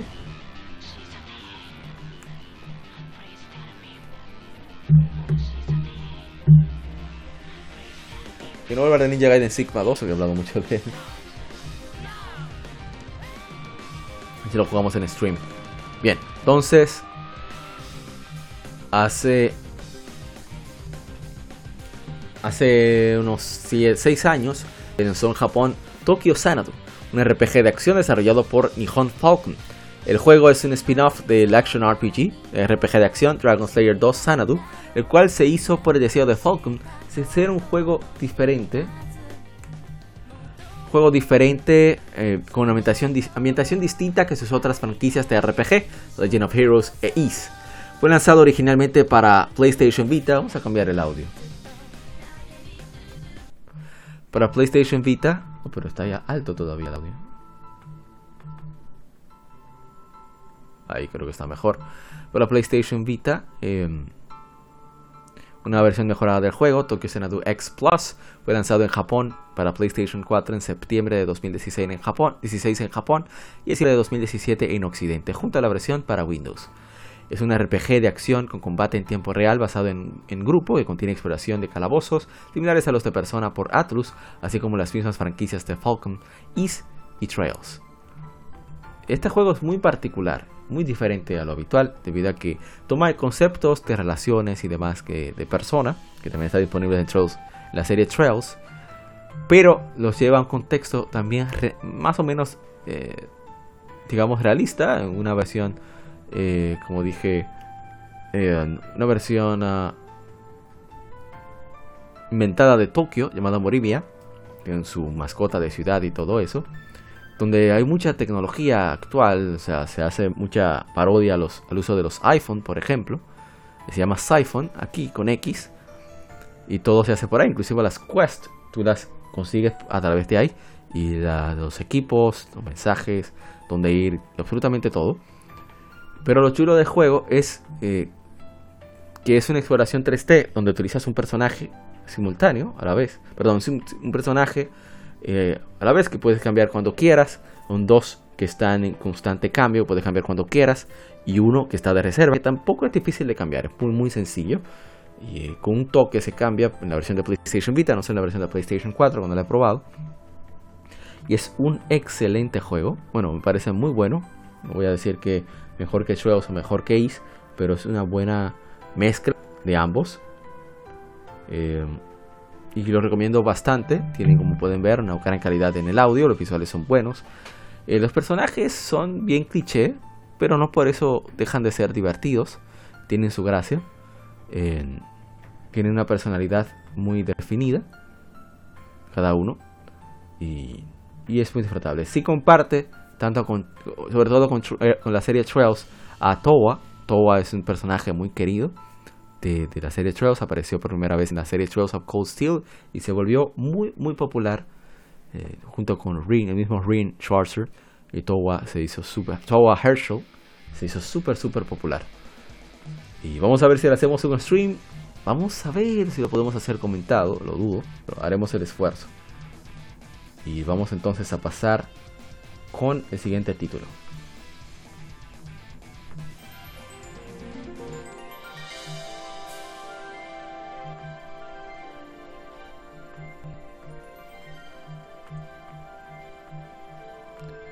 Hace 24 años se lanzó en América Mischief Makers. Es un juego de plataformas 2D desarrollado por Treasure, publicado por Enix, hoy Square Enix, y Nintendo para Nintendo 64. El jugador asume el rol de Marina, de Marina, una criada robótica quien se lanza a rescatar a su creador de las garras del emperador del planeta Clancer. Vamos a bajar un poco más el audio. Ahí está mejor. Eh, planeta Clancer. gameplay envuelve eh, se, involucra en agarrar, sacudir y lanzar objetos. Hay 5 mundos y 52 niveles y el juego es presentado en 2.5D.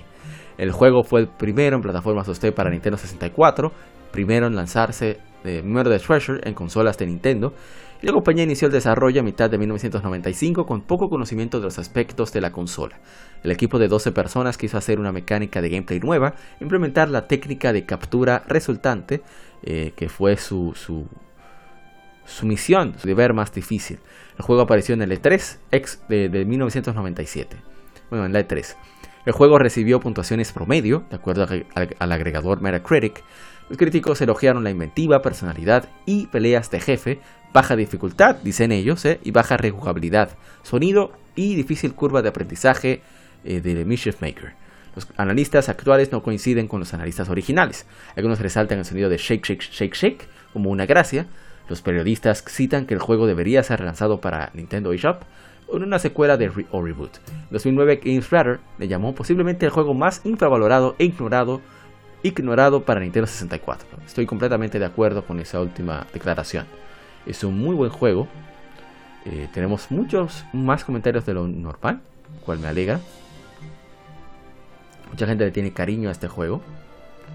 Y vamos a ver eh, primero en Instagram que tenemos, que es donde menos hay.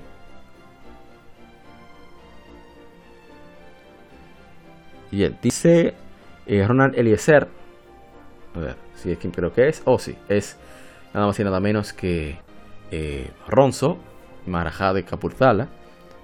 Dice que baja dificultad. no lo jugaron esos. Sí, estoy de acuerdo.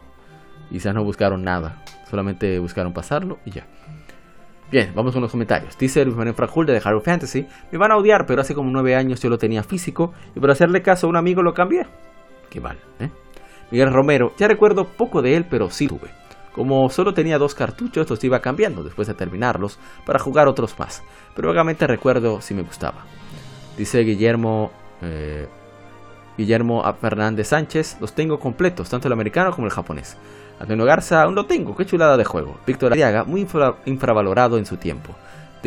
David Vázquez, a mí me fascinaba, me fascinaba, tuve el gusto de jugarlo hasta terminarlo con mis primos y sigue siendo un recuerdo genial. Dice David Pantoja, bastante difícil. Sergio, Osorio, eh, Galactus.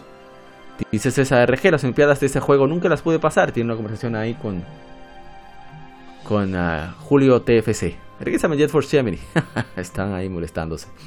Dice Alberto MLAJ, los jefes muy difíciles y una lógica muy especial. Buena música de fondo y gráficos geniales. Aún lo conservo. Tiene mucha suerte de tenerlo, aún. Dice César RG, ese es mi juego de Pokémon que después era un USB. Eh, ahí tienen una conversación. No tengo deuda, soy adulto. Eh, a ver qué tenemos en, en el grupo de Facebook Club Retro Nintendo. Dicen algo, hay unos cuantos comentarios ahí. Dice Rick GC, juegas. René Adam Hernández no puede faltar en el repertorio de juegos y muestra su, muestra su imagen, control de azul nuevecito, Image of Makers ahí encima del Nintendo 64 y el Nintendo 64. Dice Saúl Armenta, un juego que no lo nombra mucho y que nadie ha repetido las mecánicas es el de Silicon Valley. Era muy buen juego, lo, lo rentaba cada rato. Eh, no lo conozco, en verdad. Eh, dice, ah, creo que lo leímos en un club Nintendo, creo. No estoy seguro. Dice Oscar BM, gran juego, con los jefes ya cuando los iba a matar me dejaba matar porque me gustaba mucho cómo la pelea cambiaba de plano. Roberto Melgar dice, sería genial que estuviese en Nintendo Switch Online, completamente de acuerdo. Dice Mario Muñoz, uff, una joyita. Laura Hernández, buenísimo. Jorge Avilés, de los mejores que he jugado. Dice Martín de la Rosa Cruz, juega sasasasazo, de mis favoritos de todos los tiempos. Héctor Colín, nunca pude sacar la gema dorada de los 100 metros. Y Carlos Murillo, aún tengo el mío, y muestra su, su juego con mucho orgullo, se ve genial.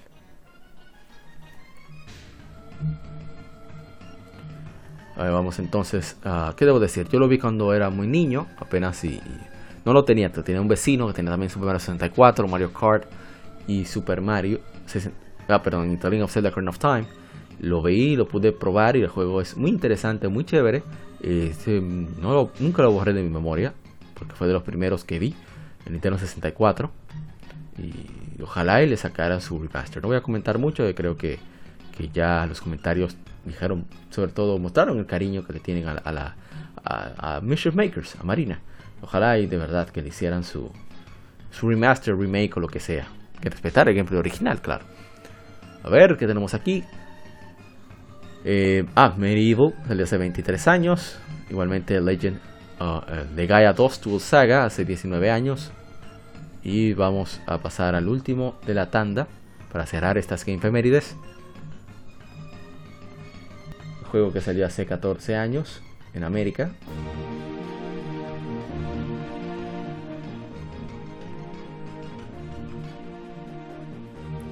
Hace 14 años se lanzó The Legend of Zelda Phantom Hourglass. Es un juego de acción y aventuras con elementos RPG publicado por Nintendo para Nintendo 10. Es la decimocuarta entrega en la serie The Legend of Zelda y secuela del título de 2002 para Nintendo GameCube. The Legend of Zelda The Wind Waker fue, relanzado para consola virtual de Wii U a través del servicio de consola virtual en mayo de 2016. El juego contiene gráficos 3D, cel shaded, con una cámara eh, desde arriba, emplea controles que involucran la pantalla táctil del sistema y el micrófono, aprovechaba la, Nintendo, la Nintendo Wi-Fi Connection para juego en línea. La historia del juego sigue, a sigue la de The Wind Waker, enfocándose con el viaje del protagonista de la serie Link para salvar a su amiga Tetra del antagonista amiga, bueno, vamos amiga entre comillas, del antagonista de la historia Bellum con la ayuda del capitán Lineback y su nave SS Lineback. Recibió muy buenas críticas, su esquema de control fue elogiado, aunque se le criticaron los elementos online, los cuales se, los cuales se consideraron, consideraron muy simples. El juego recibió varios premios de la industria, incluyendo Juego de 10 del año de GameSpot, GameSpy.com y IGN. Fue el mejor vendido en su mes de debut en Japón, 327.887 unidades vendidas, y en Estados Unidos fue el quinto mejor vendido en su lanzamiento, con 262.000 copias vendidas. En total se vendieron 4.13 millones de copias para marzo de 2008. A ver los comentarios, tenemos unos cuantos. De nuevo, muchas gracias a The Hero Fantasy, mi hermano Luis Manuel Franjul, por compartir esto en su página. Eso me permitió, permitió que la que la publicación llegara a más gente, que más gente comentara, así que tuvimos, tenemos más experiencia para compartir. Así que si ves la publicación con hashtag Infemérides y es el contenido de Infemérides, no olvides compartirlo. Bien, vamos con Luis Manuel Franjul, que nos dice, uno de, los, de mis mejores amigos de la infancia lo compró y por alguna razón que no recuerdo me lo vendió. Me encantó y aún lo conservo con todo y manual. Nunca olvidaré cuando mi amigo lo estaba jugando y me quedé loco con la, con la parte donde se debe cerrar el 10. Así que una estampa que está en la pantalla de arriba y debe cerrar el Nintendo 10 para que esté en la pantalla de, abajo. Y lo cita. Eh, ¿Cómo está mi bebé? ¿Lo ha cuidado? Eh, sí, está bien cuidado, quería completarlo, pero se me ha olvidado. Dice Carolina Rodríguez, Rodina of Zelda, una de mis sagas favoritas, y esta entrega la disfruté mucho, aunque no en consola. Bueno, no sé dónde lo probó ni quiero saber. Jonathan Jesús Colmenares Labor dice, excelente juegazo, muy bueno. Lo culminé con todos los corazones. Digna a continuación de Wind Waker. O su Estrada dice eh, la cita de que sí, está muy cuidado. Bueno, si se repite en los comentarios aquí. A ver en Instagram qué nos dicen sobre este título. A ver, a ver, a ver, a ver.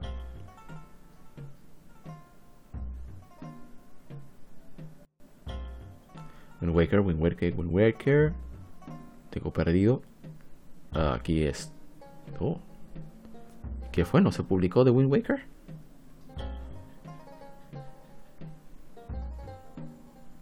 Veo de Wind Waker. Eso me preocupa. Aquí está. A ver, a ver, a ver. Nos dice. Hay varios comentarios. Lexan Crespat 64, puñetero templo del rey del mar, se me hizo eterno. Comentamos que en nuestra opinión es el gran defecto del juego, es ese templo del rey del mar, hace nunca querer, volver. Dice que es cierto, está de acuerdo conmigo, Lexan Crespat underscore 64. Eh, gracias por ese comentario. Vamos a ver qué nos dicen en el grupo, el Club Retro Nintendo, sobre eh, Phantom Hourglass. Si es que lo comentamos, no recuerdo haberlo comentado, ahora que lo pienso. No, porque es de Nintendo 10. Creo que se me pasó compartirlo. Voy a compartirlo, ¿eh? Sé qué me pasó ahí. Pero bueno, eh, estas serían las Game Debo decir que opino lo mismo que el juego es divertido, es cansón tener que estar dibujando circulitos para que Link ruede y vaya más rápido. Es cansón esa parte, pero eh, Debo destacar que fue muy inventivo. Yo sé que a muchas personas no les gustó Phantom Hourglass. Yo lo disfruté bastante. Quitando el aspecto del templo del Rey del Mar, ese templo limitado, tienen que volver una y otra vez para allá. Eso fue demasiado cansón. Así que. Pero eh, tiene su gracia el juego, así que recomiendo que lo prueben si pueden. Y bueno, voy a dejar hasta aquí lo que es el, las Infemérides. Eh, nos queda el tema de la semana. Fueron unas inferides bastante largas. Creo que pudieran servir como, como lado B por sí solas. Pero eh, lo hecho, está.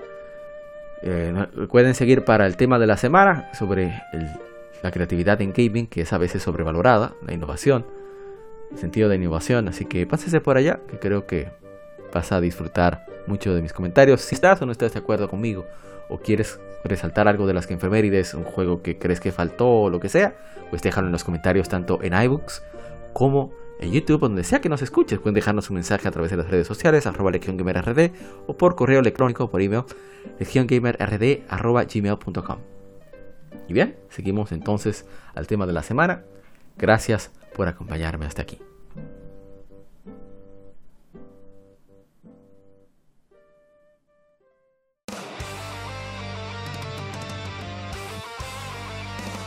Para revivir los grandes momentos y títulos del videojuego clásico, no dejes de escuchar cada mes Modo 7 Podcast. Ven y recuerda con nosotros entre análisis retro, datos y anécdotas la época dorada del videojuego. Sin micropagos ni pases de temporada, solo puro amor por el pixel y el polígono. Modo 7 Podcast, la retroaventura comienza ya.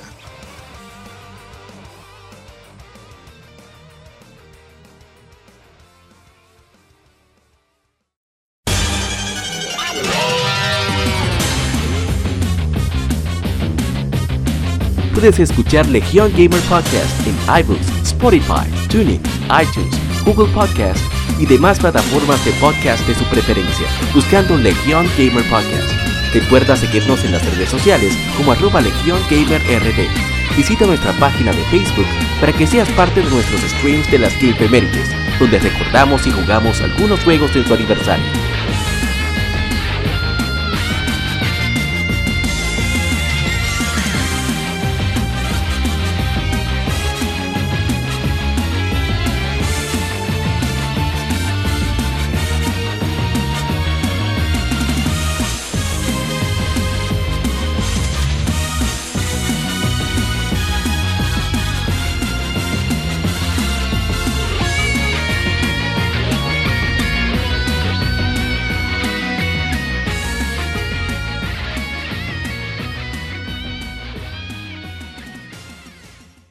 Tema de la semana.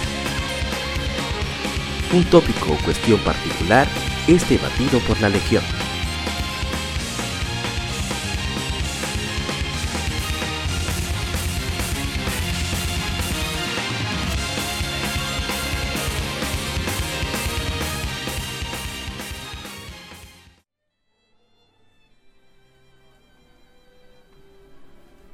Gracias por acompañarnos ahora con el tema de la semana. Esta vez vamos con algo que puede ser un poquito em, más, bueno, no clickbait, pero sí un eh, poco polémico.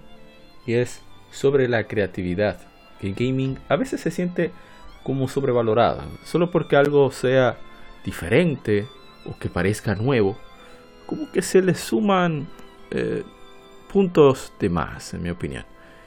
Bueno, es una es un punto de vista muy personal de mi parte, pero creo que vale la pena discutirlo. Mira que pienso que tanto ese aspecto de la creatividad, que son si es positivo o no, es eh, varía según quien, en caso del gaming, quien vaya a jugar o decidir si esto es bueno o no y por eso quería tocar ese tema. No va a ser muy largo, será más o menos similar como lo de los temas que tuvimos en el episodio número 118. Y que por cierto, aconsejo que vayan para allá a ver si comparten la opinión. Antes de comenzar a hablar directamente de la creatividad en gaming, quería buscar una una definición neutral de lo que es creatividad. Y me voy, por ejemplo, al diccionario de la Real Academia Española, Dice facultad de crear, capacidad de creación. No define mucho, pero vamos a ver en Wikipedia. Nos dice la creatividad es la capacidad de generar nuevas ideas o conceptos, de nuevas asociaciones entre ideas y conceptos conocidos que habitualmente producen soluciones originales. Creatividad es sinónimo del pensamiento original, la imaginación constructiva, el pensamiento divergente o el pensamiento creativo. La creatividad es una habilidad típica de la cognición humana, presente también hasta cierto punto en algunos primates superiores y ausente en la computación algorítmica, por ejemplo. Eh, la creatividad, como ocurre con otras capacidades del cerebro como son la inteligencia y la memoria, engloba varios procesos mentales entrelazados que no han sido completamente descifrados por la fisiología. Se mencionan en singular por dar una mayor sencillez a la explicación. Entonces, eh, te dice que nace de la imaginación. saben en qué modo difieren las estrategias mentales entre el pensamiento convencional y el creativo, pero la calidad de la creatividad puede ser valorada por el resultado final. Si la creatividad no es eh, medible, como es el caso de, la inteligencia, esas, evaluaciones de coeficiente intelectual. Vamos con el concepto punto D. Nos dice que esta creatividad. Creatividad es la capacidad o habilidad del ser humano para inventar o crear cosas que pueden ser objetos físicos, ideas, representaciones o simplemente fantasías.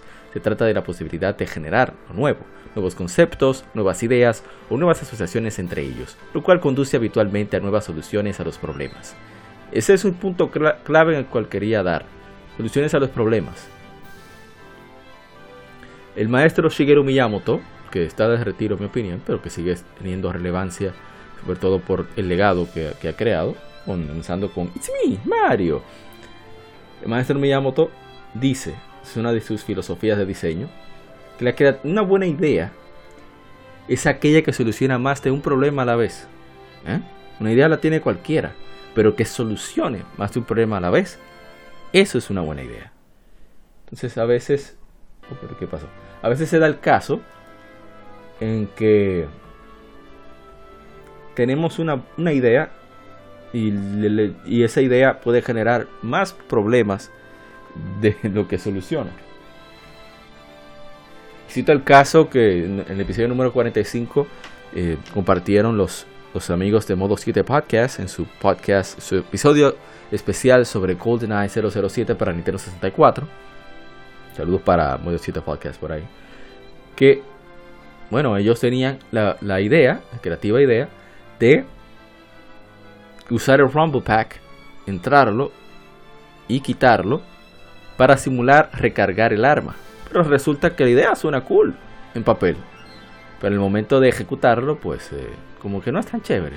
Después de mucho tiempo a largo plazo, no resulta tan factible. Y eso creo que es uno de los elementos que hay que tomar en cuenta en el gaming. De si esta idea innovadora puede funcionar a largo plazo. Pero bien, vamos a ir con ejemplos, ¿no?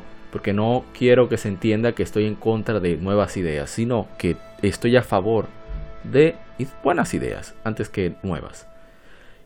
Y hay ejemplos de juegos creativos por diferentes razones. Tienen ciertos elementos eh, muy frescos, muy, muy únicos, muy particulares, que le hacen resaltar, aunque no le haya sido tan favorecido en las ventas. No todos, muchos van a ser super éxitos de los que voy a mencionar, pero bueno, vamos, a, vamos con ellos. Por ejemplo, tenemos a Okami. Okami es un ejemplo de, del genio, la genialidad que tiene eh, el maestro Hideki Kamiya. Saludos para Karma y Ancient Helmet. Escuchan este, este, podcast. Y es que la idea no es súper original, pero la manera en cómo te representan la, la Dios mío, el folclore japonés con eh, utilizando el zodiaco chino con un juego estilo The Legend of Zelda pero con su propio twist, o sea, su, propio giro, sus elementos muy, muy originales, por ejemplo, más enfocado en la acción, eh, en la forma creativa de aprovechar una carencia, por la que tienen limitaciones, eh, de hardware, de procesador del PlayStation 2, y no pudieron manifestar la idea original. Entonces, eso cambió por concepto en lo que se, se centraba el gameplay. Antes era un logo normal, quizás iba a parecer a Twilight Princess. Sin embargo, estamos hablando de que aquí ellos por tener que adaptar los visuales, sacaron con la idea del pincel. Eso es creatividad, que resolvió varios problemas, porque así se justificaba el cambio visual y se creaba una nueva idea de juego que al mismo tiempo se mantenía en el tiempo porque siempre había nuevas técnicas que implementar o nuevos trucos en los cuales utilizar y muchas, muchos elementos secundarios en los cuales aprovechar esas características del gameplay. Por eso Okami es un excelente ejemplo de creatividad en, cada aspecto tan grande que todavía se mantienen frescos los visuales. Simple upscale y se ven genial. Bueno, no simple upscale, pero entienden lo que, quiero decir. Super Mario 64. Dirán, ah, pero ese juego tiene 25 años. Sí, ya hablamos de, eso en las Game Femérides. Pero el juego todavía 25 años después creó unos, estándares tan pero tan sólidos. O sea, el manejo de la cámara en los 3D. Y dirán, wow, esa cámara. Sí, pero ¿qué otro juego lo hacía en ese momento? fue el primero, fue el pionero en hacerlo bien. Y en eso quiero enfocarme, en hacerlo bien. Y es tan bien que todavía ese estándar en el manejo de la cámara, claro, se ha pulido muchísimo, todavía se mantiene. Y de eso se trata. Super Mario 64 es un juego brillante que probablemente se basó más en utilizar ideas que funcionen a utilizar ideas que simplemente fueran creativas. Y creo que, Ahí es donde está la grandeza de Super Mario 64. It's me, Mario. Sly Cooper, de Thieves Raccoonus. dirán, ay, pero que busca un juego de PlayStation 2 aquí que no salió mucho tiempo después. Bueno, voy a ponerlos juntos, pero voy a, detallar por separado más o menos, o a explicar por separado por qué los incluí en esta lista de, juegos creativos que, salieron bien. Porque Sly Cooper junto a Ratchet Clank es un ejemplo de juegos que combinan diferentes géneros y lo hacen súper bien.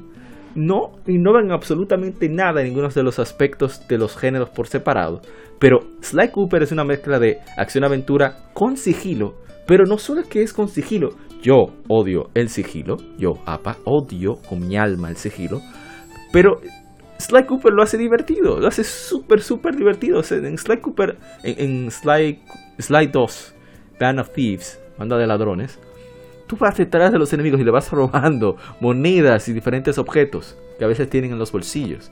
Y eso es genial. Eso es, eso es creatividad. Y vean que muchos de los elementos, sobre todo de movilidad, la, manera de la física del movimiento de Sly, es la misma que tienes en Infamous. No sé Ghost of Tsushima porque aún no he tenido el privilegio de jugarlo, a pesar de que lo tengo aquí, pero lo tengo guardado para un momento especial.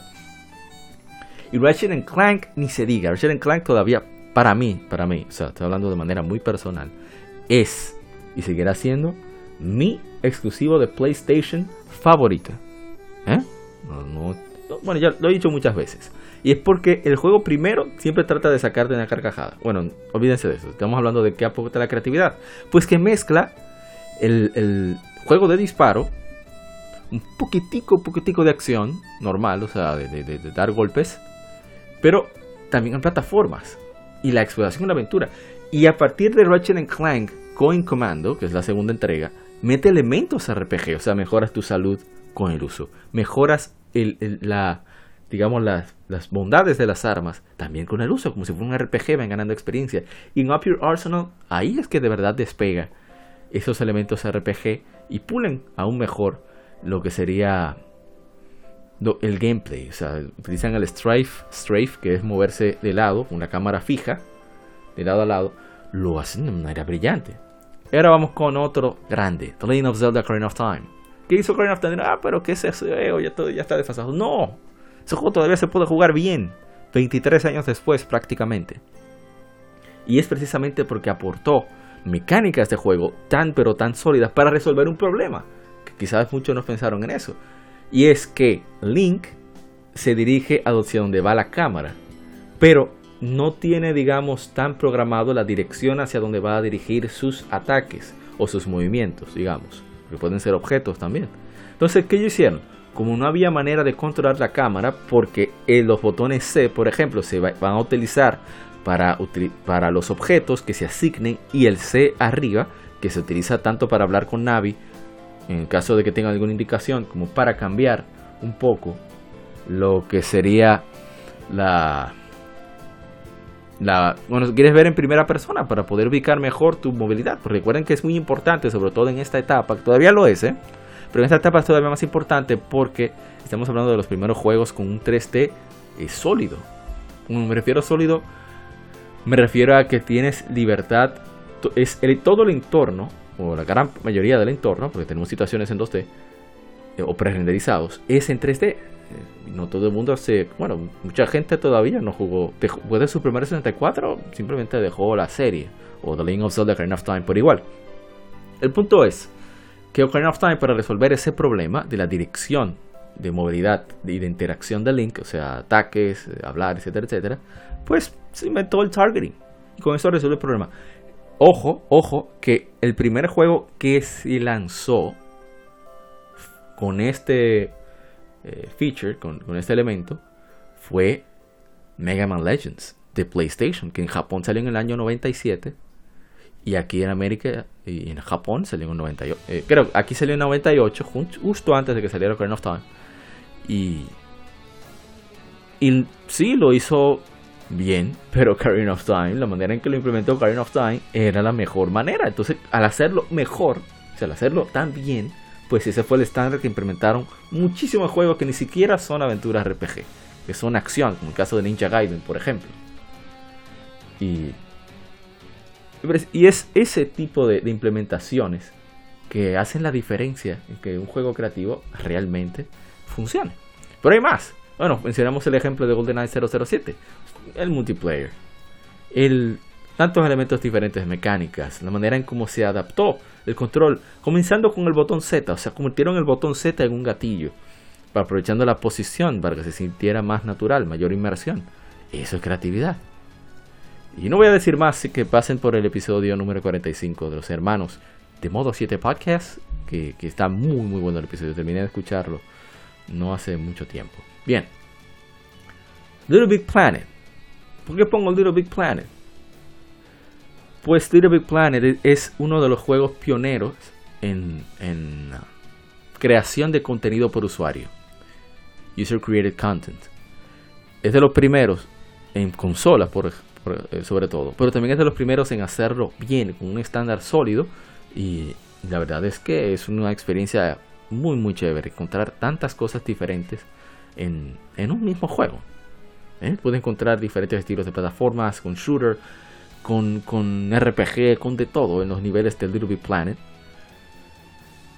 Y es un ejemplo de, de cómo innovar en un, en un título que prácticamente ya todo se había hecho, en que ese juego de plataformas 2D. Ellos vinieron y dijeron, bueno, ya que se ha hecho todo, vamos, dejemos que los usuarios hagan. Y ahí está la respuesta, con el online eh, relativamente sólido, pues eh, se hizo una, una exquisita mezcla que, quedó muy bien. ¿Qué más tenemos? Super Smash Brothers. Super Smash Brothers, que todavía para mí, considerando juego de pelea puro, se me hace difícil.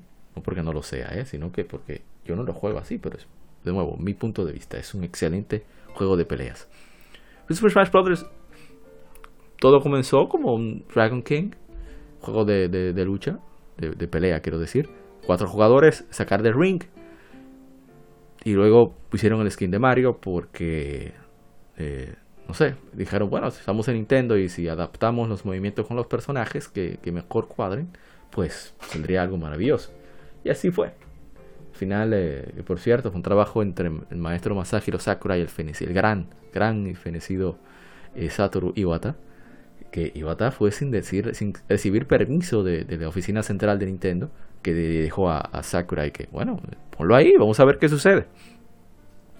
Y resultó en una maravilla de juego súper divertido. O sea, es tan diferente y tan particular que generalmente el que es bueno en Smash no necesariamente salga bueno en otros juegos y viceversa, en otros juegos de pelea, porque son mecánicas muy, muy particulares. Tienen que tomar cuenta mucho la posición y la, la circunstancia de distancia, digamos así, entre los personajes, el nivel, cómo, porque se piensa en cómo sacar del escenario más rápido a, a los contrincantes que en, digamos, acabar o, vaciar la barra de energía del contrincante. Es una forma completamente de jugar. Y aparte de que la ejecución, todo, todo, todo en ese juego es, único de Super Smash Bros. Batman Arkham. Dirán, ah, pero Batman Arkham es un juego de acción más. Sí, pero no. O sea, de manera como implementaron elementos RPG, elementos de acción-aventura, mecánicas eh, eh, de sigilo, que sí, sí son muy relevantes porque son parte intrínseca del personaje de Batman, pero lo hicieron divertido también, y creo que ahí es donde resalta mucho Batman Arkham. Aparte de, de un guion sólido, pero es la combinación de esas ideas que hace que la serie de Batman Arkham sea creativa, sea única. Aunque juegos le han, digamos, eh, le han uh, copiado, por ejemplo, Spider-Man, podríamos decir que Batman Arkham ha creado un subgénero solo de superhéroes. Y eso es, es interesante. Rocket League. Rocket League es un ejemplo de, de perseverancia, sobre todo, debido a que comenzaron con Super Rocket Power Battle Cars, creo que es así ese juego en particular, vamos a cambiar de música. Estamos escuchando algunas de mis canciones de que más me he disfrutado de de, de Falcon, de Home Falcon. Estamos ahí buscando a ver qué, sale más cool. Eso de Sorcerian. Sonar muy bien. Bien, em, como decía, Rocket League. Entonces, ¿qué hizo Rocket League? Hay juegos de conducción muchísimos de que imitan a Mario Kart, que tienen modo de battle o de batalla. ¿Qué, hizo, qué hicieron la gente de, de Psyonix? Pues le metieron fútbol. Soccer, como llaman en otros países. Pues sí es un poco complicado al principio, pero es tan, tan, tan divertido. Por la manera en que están tan bien implementadas las gráficas, que todo tiene, bueno, casi todo tiene sentido dentro de las mecánicas de juego, que al final fue un éxito. Y eso, eso es creatividad. Bueno, digamos, el pionero fue Super Power Rocket Battle Cards. Sí, pero quien lo hizo mejor fue Rocket League. Mucho más suave, por ejemplo, en vez de la cancha ser una cancha como tal, es, la entrada la boca de la cancha está situada con la pared para que haya sea mucho mucho más fácil que en Super Power Rocket Battle Cars y eso ayuda. Mass Effect, ya para terminar con un ejemplo de juegos buenos creativos. Mass Effect tampoco creo nada. El sistema de diálogo es el mismo que vemos desde Jade Empire y, Knights of the Old Republic de Star Wars para, para Xbox y, PC. Mass Effect tomó Simplemente tomaron ese sistema de diálogos que es difícil de, crear, ¿eh? No estoy diciendo quitándole crédito y, creo que se vio en otros juegos de... Dios mío, de Bioware. Pero entonces tomaron elementos de RPG tradicionales occidentales, como precisamente esa libertad de, diálogos, de personajes y demás, y le metieron un gameplay de disparos en tercera persona, y sale esa maravilla que fue el primer Mass Effect ¿Y, qué más es decir? quedó excelente Mass Effect. Y es precisamente sobre eso. Que son mecánicas sólidas que se han implementado. Algunas se han creado como una especie de estándar. Digamos. Y, que precisamente eso es lo más importante. Eh, y bien, vamos a ir entonces a pasar con juegos creativos. Pero que digamos que no son del agrado de todo el mundo. Yo tengo no, no, voy, voy yendo muy personal con eso. Voy a mantenerme personal. Porque no quiero que, se crea que todo el mundo piensa eso. Pero ahí tenemos a Journey. Journey es un buen juego. Pero es un juego que es muy particular. Y precisamente por tratar de ser creativo con lo de la historia, realmente, fuera de los elementos técnicos que tienen una estética maravillosa, tanto sonora como visual, pero cuando vamos al, juego, ¿qué, después ¿qué te motiva a durar esas dos horas jugando? Es un poco incómodo de, justificar. Claro, digo en general. Y para mí. Sé que hay muchísima gente que le encanta Journey. Pero vemos que el estudio quebró después, o sea que no fue tan, tan popular tampoco. L.A. Noir es un buen juego, sí que mucha gente quedó sorprendida por el manejo del asunto de, si está mintiendo, si no está mintiendo, etcétera, etcétera. Eh, sí, o sea, lo, que implementó fue que las habían ciertos gestos, ciertos ademanes que científicamente se ha probado que no indica absolutamente nada, pero bueno, que hicieron a A Noir brillar, pero es un juego bueno, pues es un juego normal, no es un juego del otro mundo. Tenemos Limbo, Limbo es una plataforma que te cuenta la historia de manera diferente, pero en sí sus mecánicas no sorprende. Super Mario Maker, que la gente se quedó loca con Super Mario Maker. Pero Super Mario Maker prácticamente es un es la idea de The Big Planet adaptada a Mario, como dice mi hermano Dark Devil de Mocha Foundry. Ellos tomaron su, su programa de crear los juegos de Mario en 2D y la metieron en un juego. Puede ser que sea eso. Ojo, yo estoy loco por jugar Super Mario Maker 2 con amigos. Gracias, por suerte tiene online. Pero no es una idea creativa. Es una buena idea, bien chévere. Todavía no sé de Skyward Sword. Bueno, este juego no debí meterlo aquí, voy a irme con otro. Em, Papers, Please. Papers, Please es un juego, digamos, de de elección que lo que tiene novedoso es el contexto del juego. Pero en cuanto a mecánicas, implementación, estética, no sé. Eh, no ve el brillo. Y voy a ir con el más polémico de todos para mí. The Last of Us. The Last lo que tiene muy bien implementado es los personajes y el guion. Es un guion súper sólido. El personaje sobre todo de Joel Joel, o Joel, como se diría, digamos nosotros los latinos, los hispanohablantes, Joel es un personaje simplemente fantástico, extraordinario. Es un ejemplo, de hecho, de, masculinidad, de, hombría. Pero, ¿qué tiene de creativo de las of Aparte de ese contexto. O sea, si lo vemos como juego, no hay absolutamente nada. Es un, bueno, sí, implementa unas mecánicas de creación de objetos, de un crafting, pero no es algo como que te vaya a volver loco. Es un buen juego, ¿eh? Claro, hubiera sido más largo, no creo que lo hubiera aguantado, pero es un buen juego. Tiene, tiene ese elemento de, sobre todo del guion, implementación de gameplay sólida, pero como dice mi hermano Ishidori de, de Modo City Podcast, es, es otro Uncharted en mecánicas. Y es cierto. Pero bien, sigamos. Vamos a, a poner un ejemplo. cuando se es muy creativo, eh, esos se quiere innovar mucho, se implementan a veces ciertos gimmicks.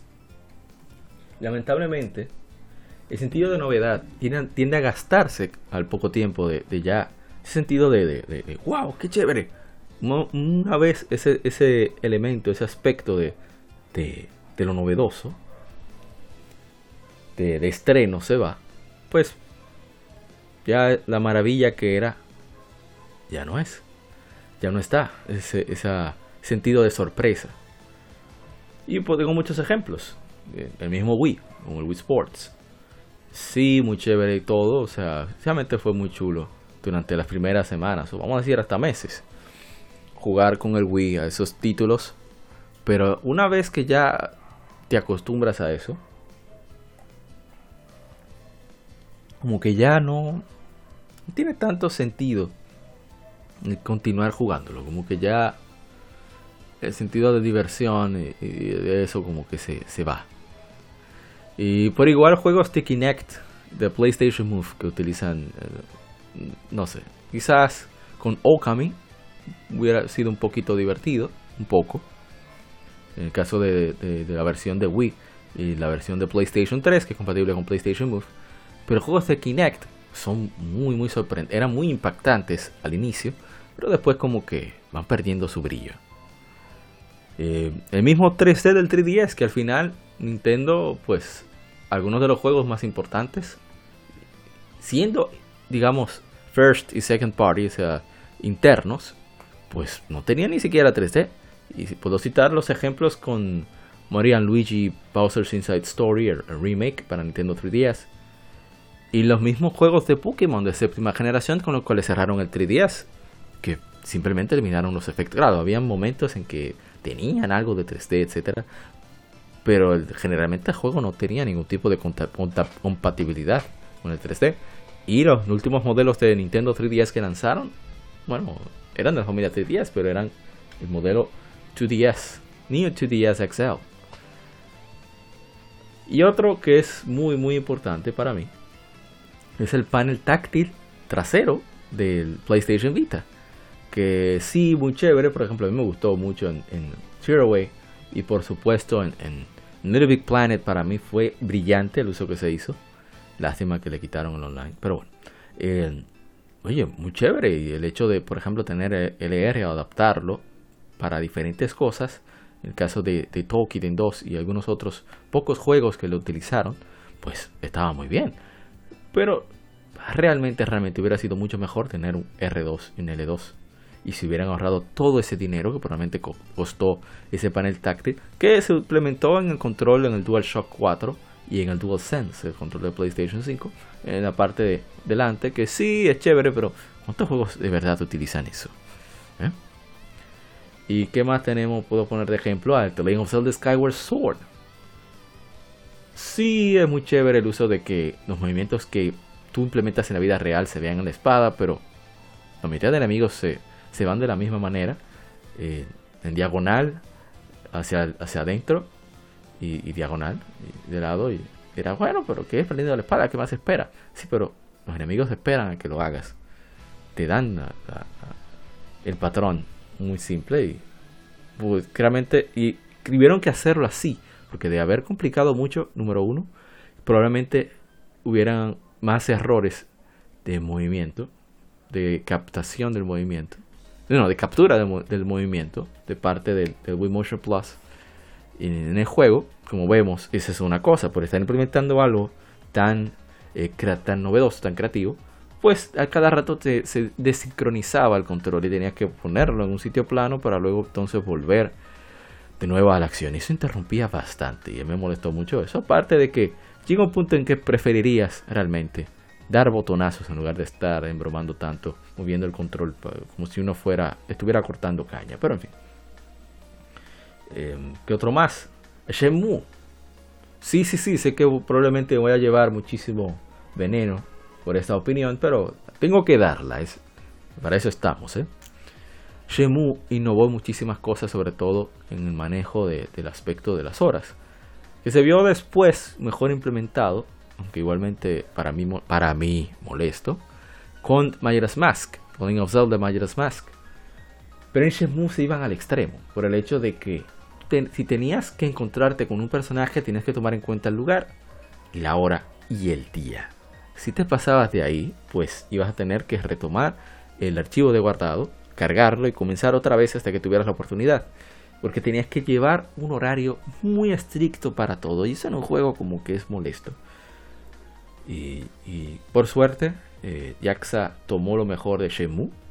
Excepto, y, obviamente dejó esa parte tan quisquillosa. Mucho lo ve como una, una gran proeza, que lo es, es una gran proeza técnica. Pero era necesaria esa proeza técnica. No era mejor dejar lo importante para cualquier momento y que la gente simplemente disfrutara de la interacción con todos los personajes. Mm, no sé, eso pienso yo. Pero bueno, se hizo, fue una proeza técnica, fue una maravilla para su época, pero es mucha molestia incluso para uno como jugador. No me imagino para ellos implementando esas interacciones. Pero bueno, sigamos. Les repito, esto es eh, en Spotify. Pueden encontrar toda la música de Nihon Falcon. Si les gusta lo que están escuchando de fondo, pues ponen Nihon, N-I-H-O-N, Falcon, F-A-L-C-O-M. Y van a encontrar toda la música, ya que Falcon tiene desde su primer juego en los 80 hasta la actualidad. Bueno, todavía nos falta eh, Kuro no Kiseki, que es muy reciente, pero tenemos hasta música de The Trails to Reverie, es eh, Hajimari no que salió hace un tiempito en Japón y saldrá en 2024 aquí en América. Bueno, seguimos. Y es eso, precisamente. Ahora hay juegos que no son creativos, que tienen buenas ideas y son geniales. Claro, implementaron sus cositas, algunos de ellos, como la saga de Mega Man X y Mega Man Zero. Mega Man X sí eh, implementó algunas cosas como el, wall slide, el wall jump, el deslizarse por la pared y el saltar de la pared. Por lo menos yo no recuerdo haberlo visto en otro juego. Bueno, quizás en Ninja Gaiden o Strider, no sé. Pero la manera en que lo hizo Mega Man X fue brillante. Luego vino Mega Man Zero, implementó algunas mejores mejoras o, pulió más el gameplay, sobre todo del sable de Zero.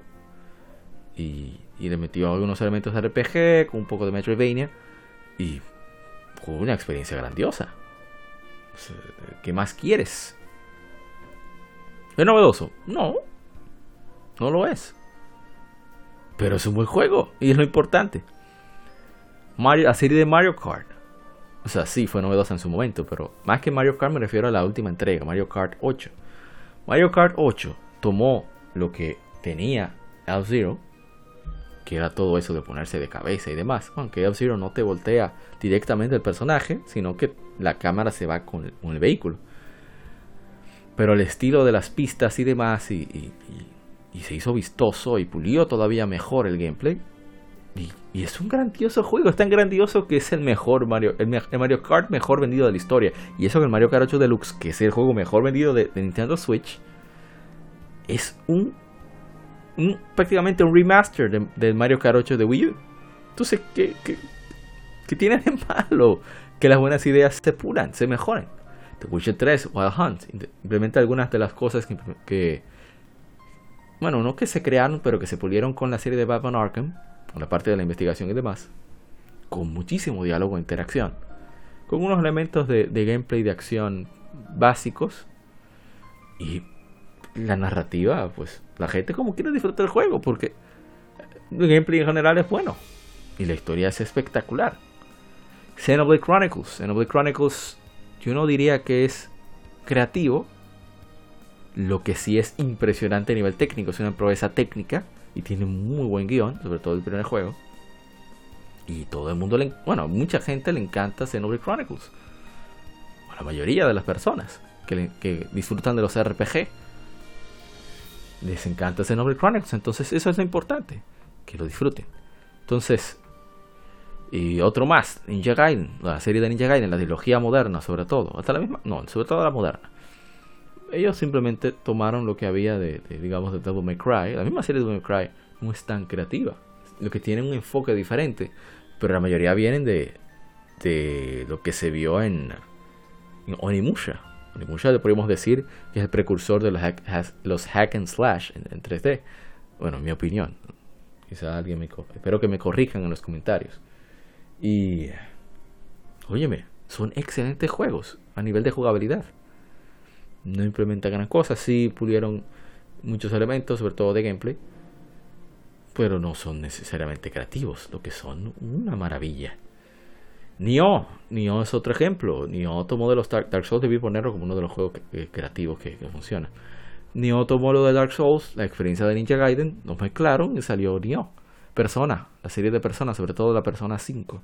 Persona 5 cambió también totalmente la perspectiva del juego, una historia diferente, pero es básicamente la misma mecánica, las mismas mecánicas que se ven desde Persona 3 por ahí, Persona 2. No soy muy, muy adentrado en la serie de, de Shin o Persona, pero ¿quién me puede decir que Persona 5 es un juego? No hay manera, no hay manera. La serie Tales of, la serie Tales of fue creativa cuando salió el primero la, la Tales of Fantasia para Super Famicom. Hace 25 años ya, por cierto. Tenemos que hacerle especial un día de estos. Que va a haber que dividirlo por partes, creo. En fin, eh, la serie Tales of es una serie muy sólida. No aporta absolutamente nada, en mi opinión. ¿eh? Estoy dando mi opinión. No aporta nada en, gameplay. Pero eh, es una serie divertidísima. Me encanta la serie de Tales of. La recomiendo totalmente. Sobre todo Tales of Arise. Está el demo. Pueden darse cuenta de que el juego no aporta nada novedoso. Pero las mecánicas son sólidas. Los personajes se dejan querer. La historia es el guion es divertido. El gameplay de por sí es muy satisfactorio divertido y sólido. Entonces, eso al final eh, deja más que simplemente hacerte un, algo súper novedoso. Y te pongo por ejemplo la serie de Drakengard y Nier. Quitando Nier Automata, que lo hizo Platinum Games, que pulió muchísimo lo que fueron los elementos de acción. Nier es una serie que a nivel de jugabilidad es bien regular. Que tiene que, que implementa muchas mecánicas, pero no define ninguna.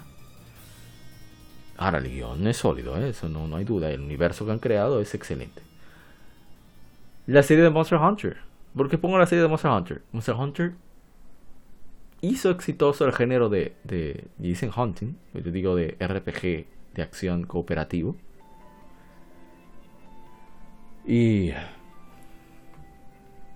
¿Y qué decir? O sea, oye, es un juego fantástico. Es un juego fantástico el, Monster Hunter, sobre todo el World, que, que implementaron muchas cosas que son estándares hoy en día de los juegos cooperativos en general, sobre todo en, en, juegos ah, online.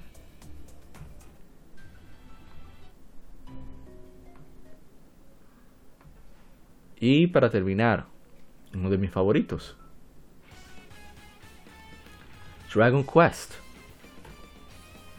Dragon Quest sí innovó en su momento, el primer juego. Pero a partir de ahí lo único que han hecho es pulir la, base que tienen implementar ciertos twists, ciertos giros en, las mecánicas de gameplay, cambiando unas cosas aquí, unas cosas allí, mejorando en cómo cuentan la historia, por ejemplo. O sea, aprovechando la tecnología, digamos, del momento. Pero Dragon Quest no, ha aportado absolutamente nada. Pero son unos juegos increíbles. Son de los mejores RPG que existen. Así que tú no tienes que, que no necesitas el juego necesita ser innovador para pasar la brecha del tiempo. Solo tienen que ser disfrutables, dejarse querer. Creo que es lo más importante en cualquiera de este género, en cualquier juego, debe de disfrutarse, sobre todo por quienes continúan con ciertas franquicias. Es uno de mis problemas con The Legend of Zelda Breath of the Wild, que, eso, que a muchos le ha sorprendido, sobre todo a mi hermano Nintemax, que yo no disfruté del juego. Bueno, no lo disfruté, pero no es mal juego. Pero me alejó de la franquicia porque para mí The Legend of Zelda es un asunto definido. Es uno de los problemas que tengo con Final Fantasy. Mira que debí ponerlo como ejemplo de, de juegos creativos tibios. Porque Final Fantasy siempre quiere renovarse demasiado con cada entrega. Y a veces ya ha llegado un punto ya a partir de... Después de la 12, para mí la 12 fue la, la cúspide de la serie Final Fantasy. La doceava entrega. Eh, bueno, la 14 es un buen juego también. Que ya no es las, no las reconozco. O sea, quitando las, los nombres de las de las magias, de las invocaciones, los, las criaturas eh, o espíritus, como sea que se llamen, siempre están cambiando el nombre, que uno invoca, como que eh, no las reconozco. No sé qué rayos es. Y es una lástima, porque a mí me gustaba mucho la serie Final Fantasy. Pero, pero el tiempo pasa y uno, uno se va, le van saliendo canas. Pero bueno, es lo que hay. Y ese es el punto, que, como dije al principio, creo que más que valorar nuevas ideas, debemos valorar buenas ideas. Creo que eso debería ser lo más importante en, los videojuegos. Y, y al final es, es parte de lo, de lo, del encanto del gaming, que, que, todas las ideas son válidas, que no hay una, una fórmula, o sea, sí hay fórmulas al momento de tú crear un juego, ciertas bases, etcétera, etcétera, pero puede ser que alguien rompiendo la fórmula haga una, crea una experiencia genial, y al final eh, quien decide si esa experiencia es válida o no, si es, es buena o no, es el que esté jugando en el momento. Quizás en unos años, por ejemplo, ya hay gente que no encontró, no ha encontrado con la Trigger una gran cosa. Claro, me da ganas de, no sé, atropellarlos o lo que sea, pero una cosa es tener las ganas y otra cosa es actuar con esas ganas. Simplemente se respeta su opinión. Es válido. Todas las opiniones, eso es lo que me gusta del gaming. Todas las opiniones son válidas. Y en mi opinión, creo que la creatividad está un poco, un poco sobrevalorada. La, la idea de innovación. No se debe innovar por innovar, hay que innovar bien. Eso debe ser lo más importante.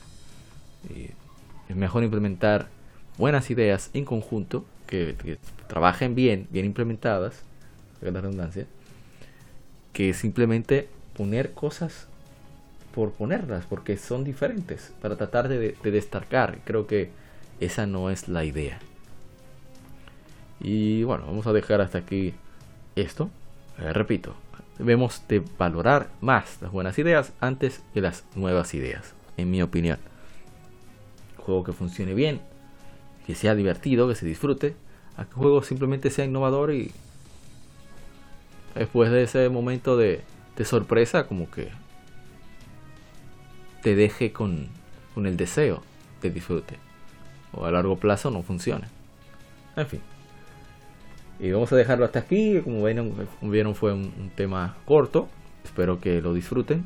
Que, bueno, que lo disfrutes. Y que, dejes tu comentario donde sea, ya sea en iBooks, en, YouTube o donde sea. Pueden también escribirnos a, por nuestras redes sociales, eh, arroba RD, por Instagram, eh, Twitter. Y también puedes encontrarnos en Facebook asimismo, Región Gamer RD. También pueden escribirnos al correo, nuestro correo electrónico, RD arroba gmail.com y estaremos más que contentos de contestar cualquier duda, sugerencia, etcétera que tengan, que tengas, perdón. Pues esperamos y, y espero que disfruten de el fin de semana o el momento que estés escuchando este podcast. Pues tengas un muy buen vicio, eh, que disfrutes mucho de los videojuegos, de quedar duro de los videojuegos, que aprovechar cada vez que no tenga un momento libre. Y recuerda cuidarte mucho y que siga el vicio. Eso ya, pues, como siempre, un placer que nos acompañes aquí Eh, somos Legión, somos gamers. Legión Gamer Podcast, el gaming nos une. Este fue el episodio número 120. Nos veremos para la próxima. Así que ya saben. Bye bye.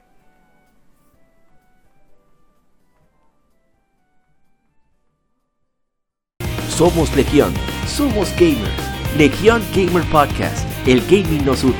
Un podcast diferente para gamers únicos, noticias interesantes, historia del gaming y mucho más para mantenerte al tanto del actual como del pasado. Porque todos jugamos, el gaming nos une. Estamos disponibles en iBooks, TuneIn, Spotify, iTunes y demás plataformas de audio. Perfecto para escucharnos mientras subes niveles, buscas un objeto específico o practicas para dominar esa jugada devastadora. Recuerda seguirnos en Facebook, Twitter e Instagram como Legión Gamer RD para que compartas con nosotros y seas parte de la legión de gamers únicos. Gracias por escucharnos y te esperamos para el próximo episodio.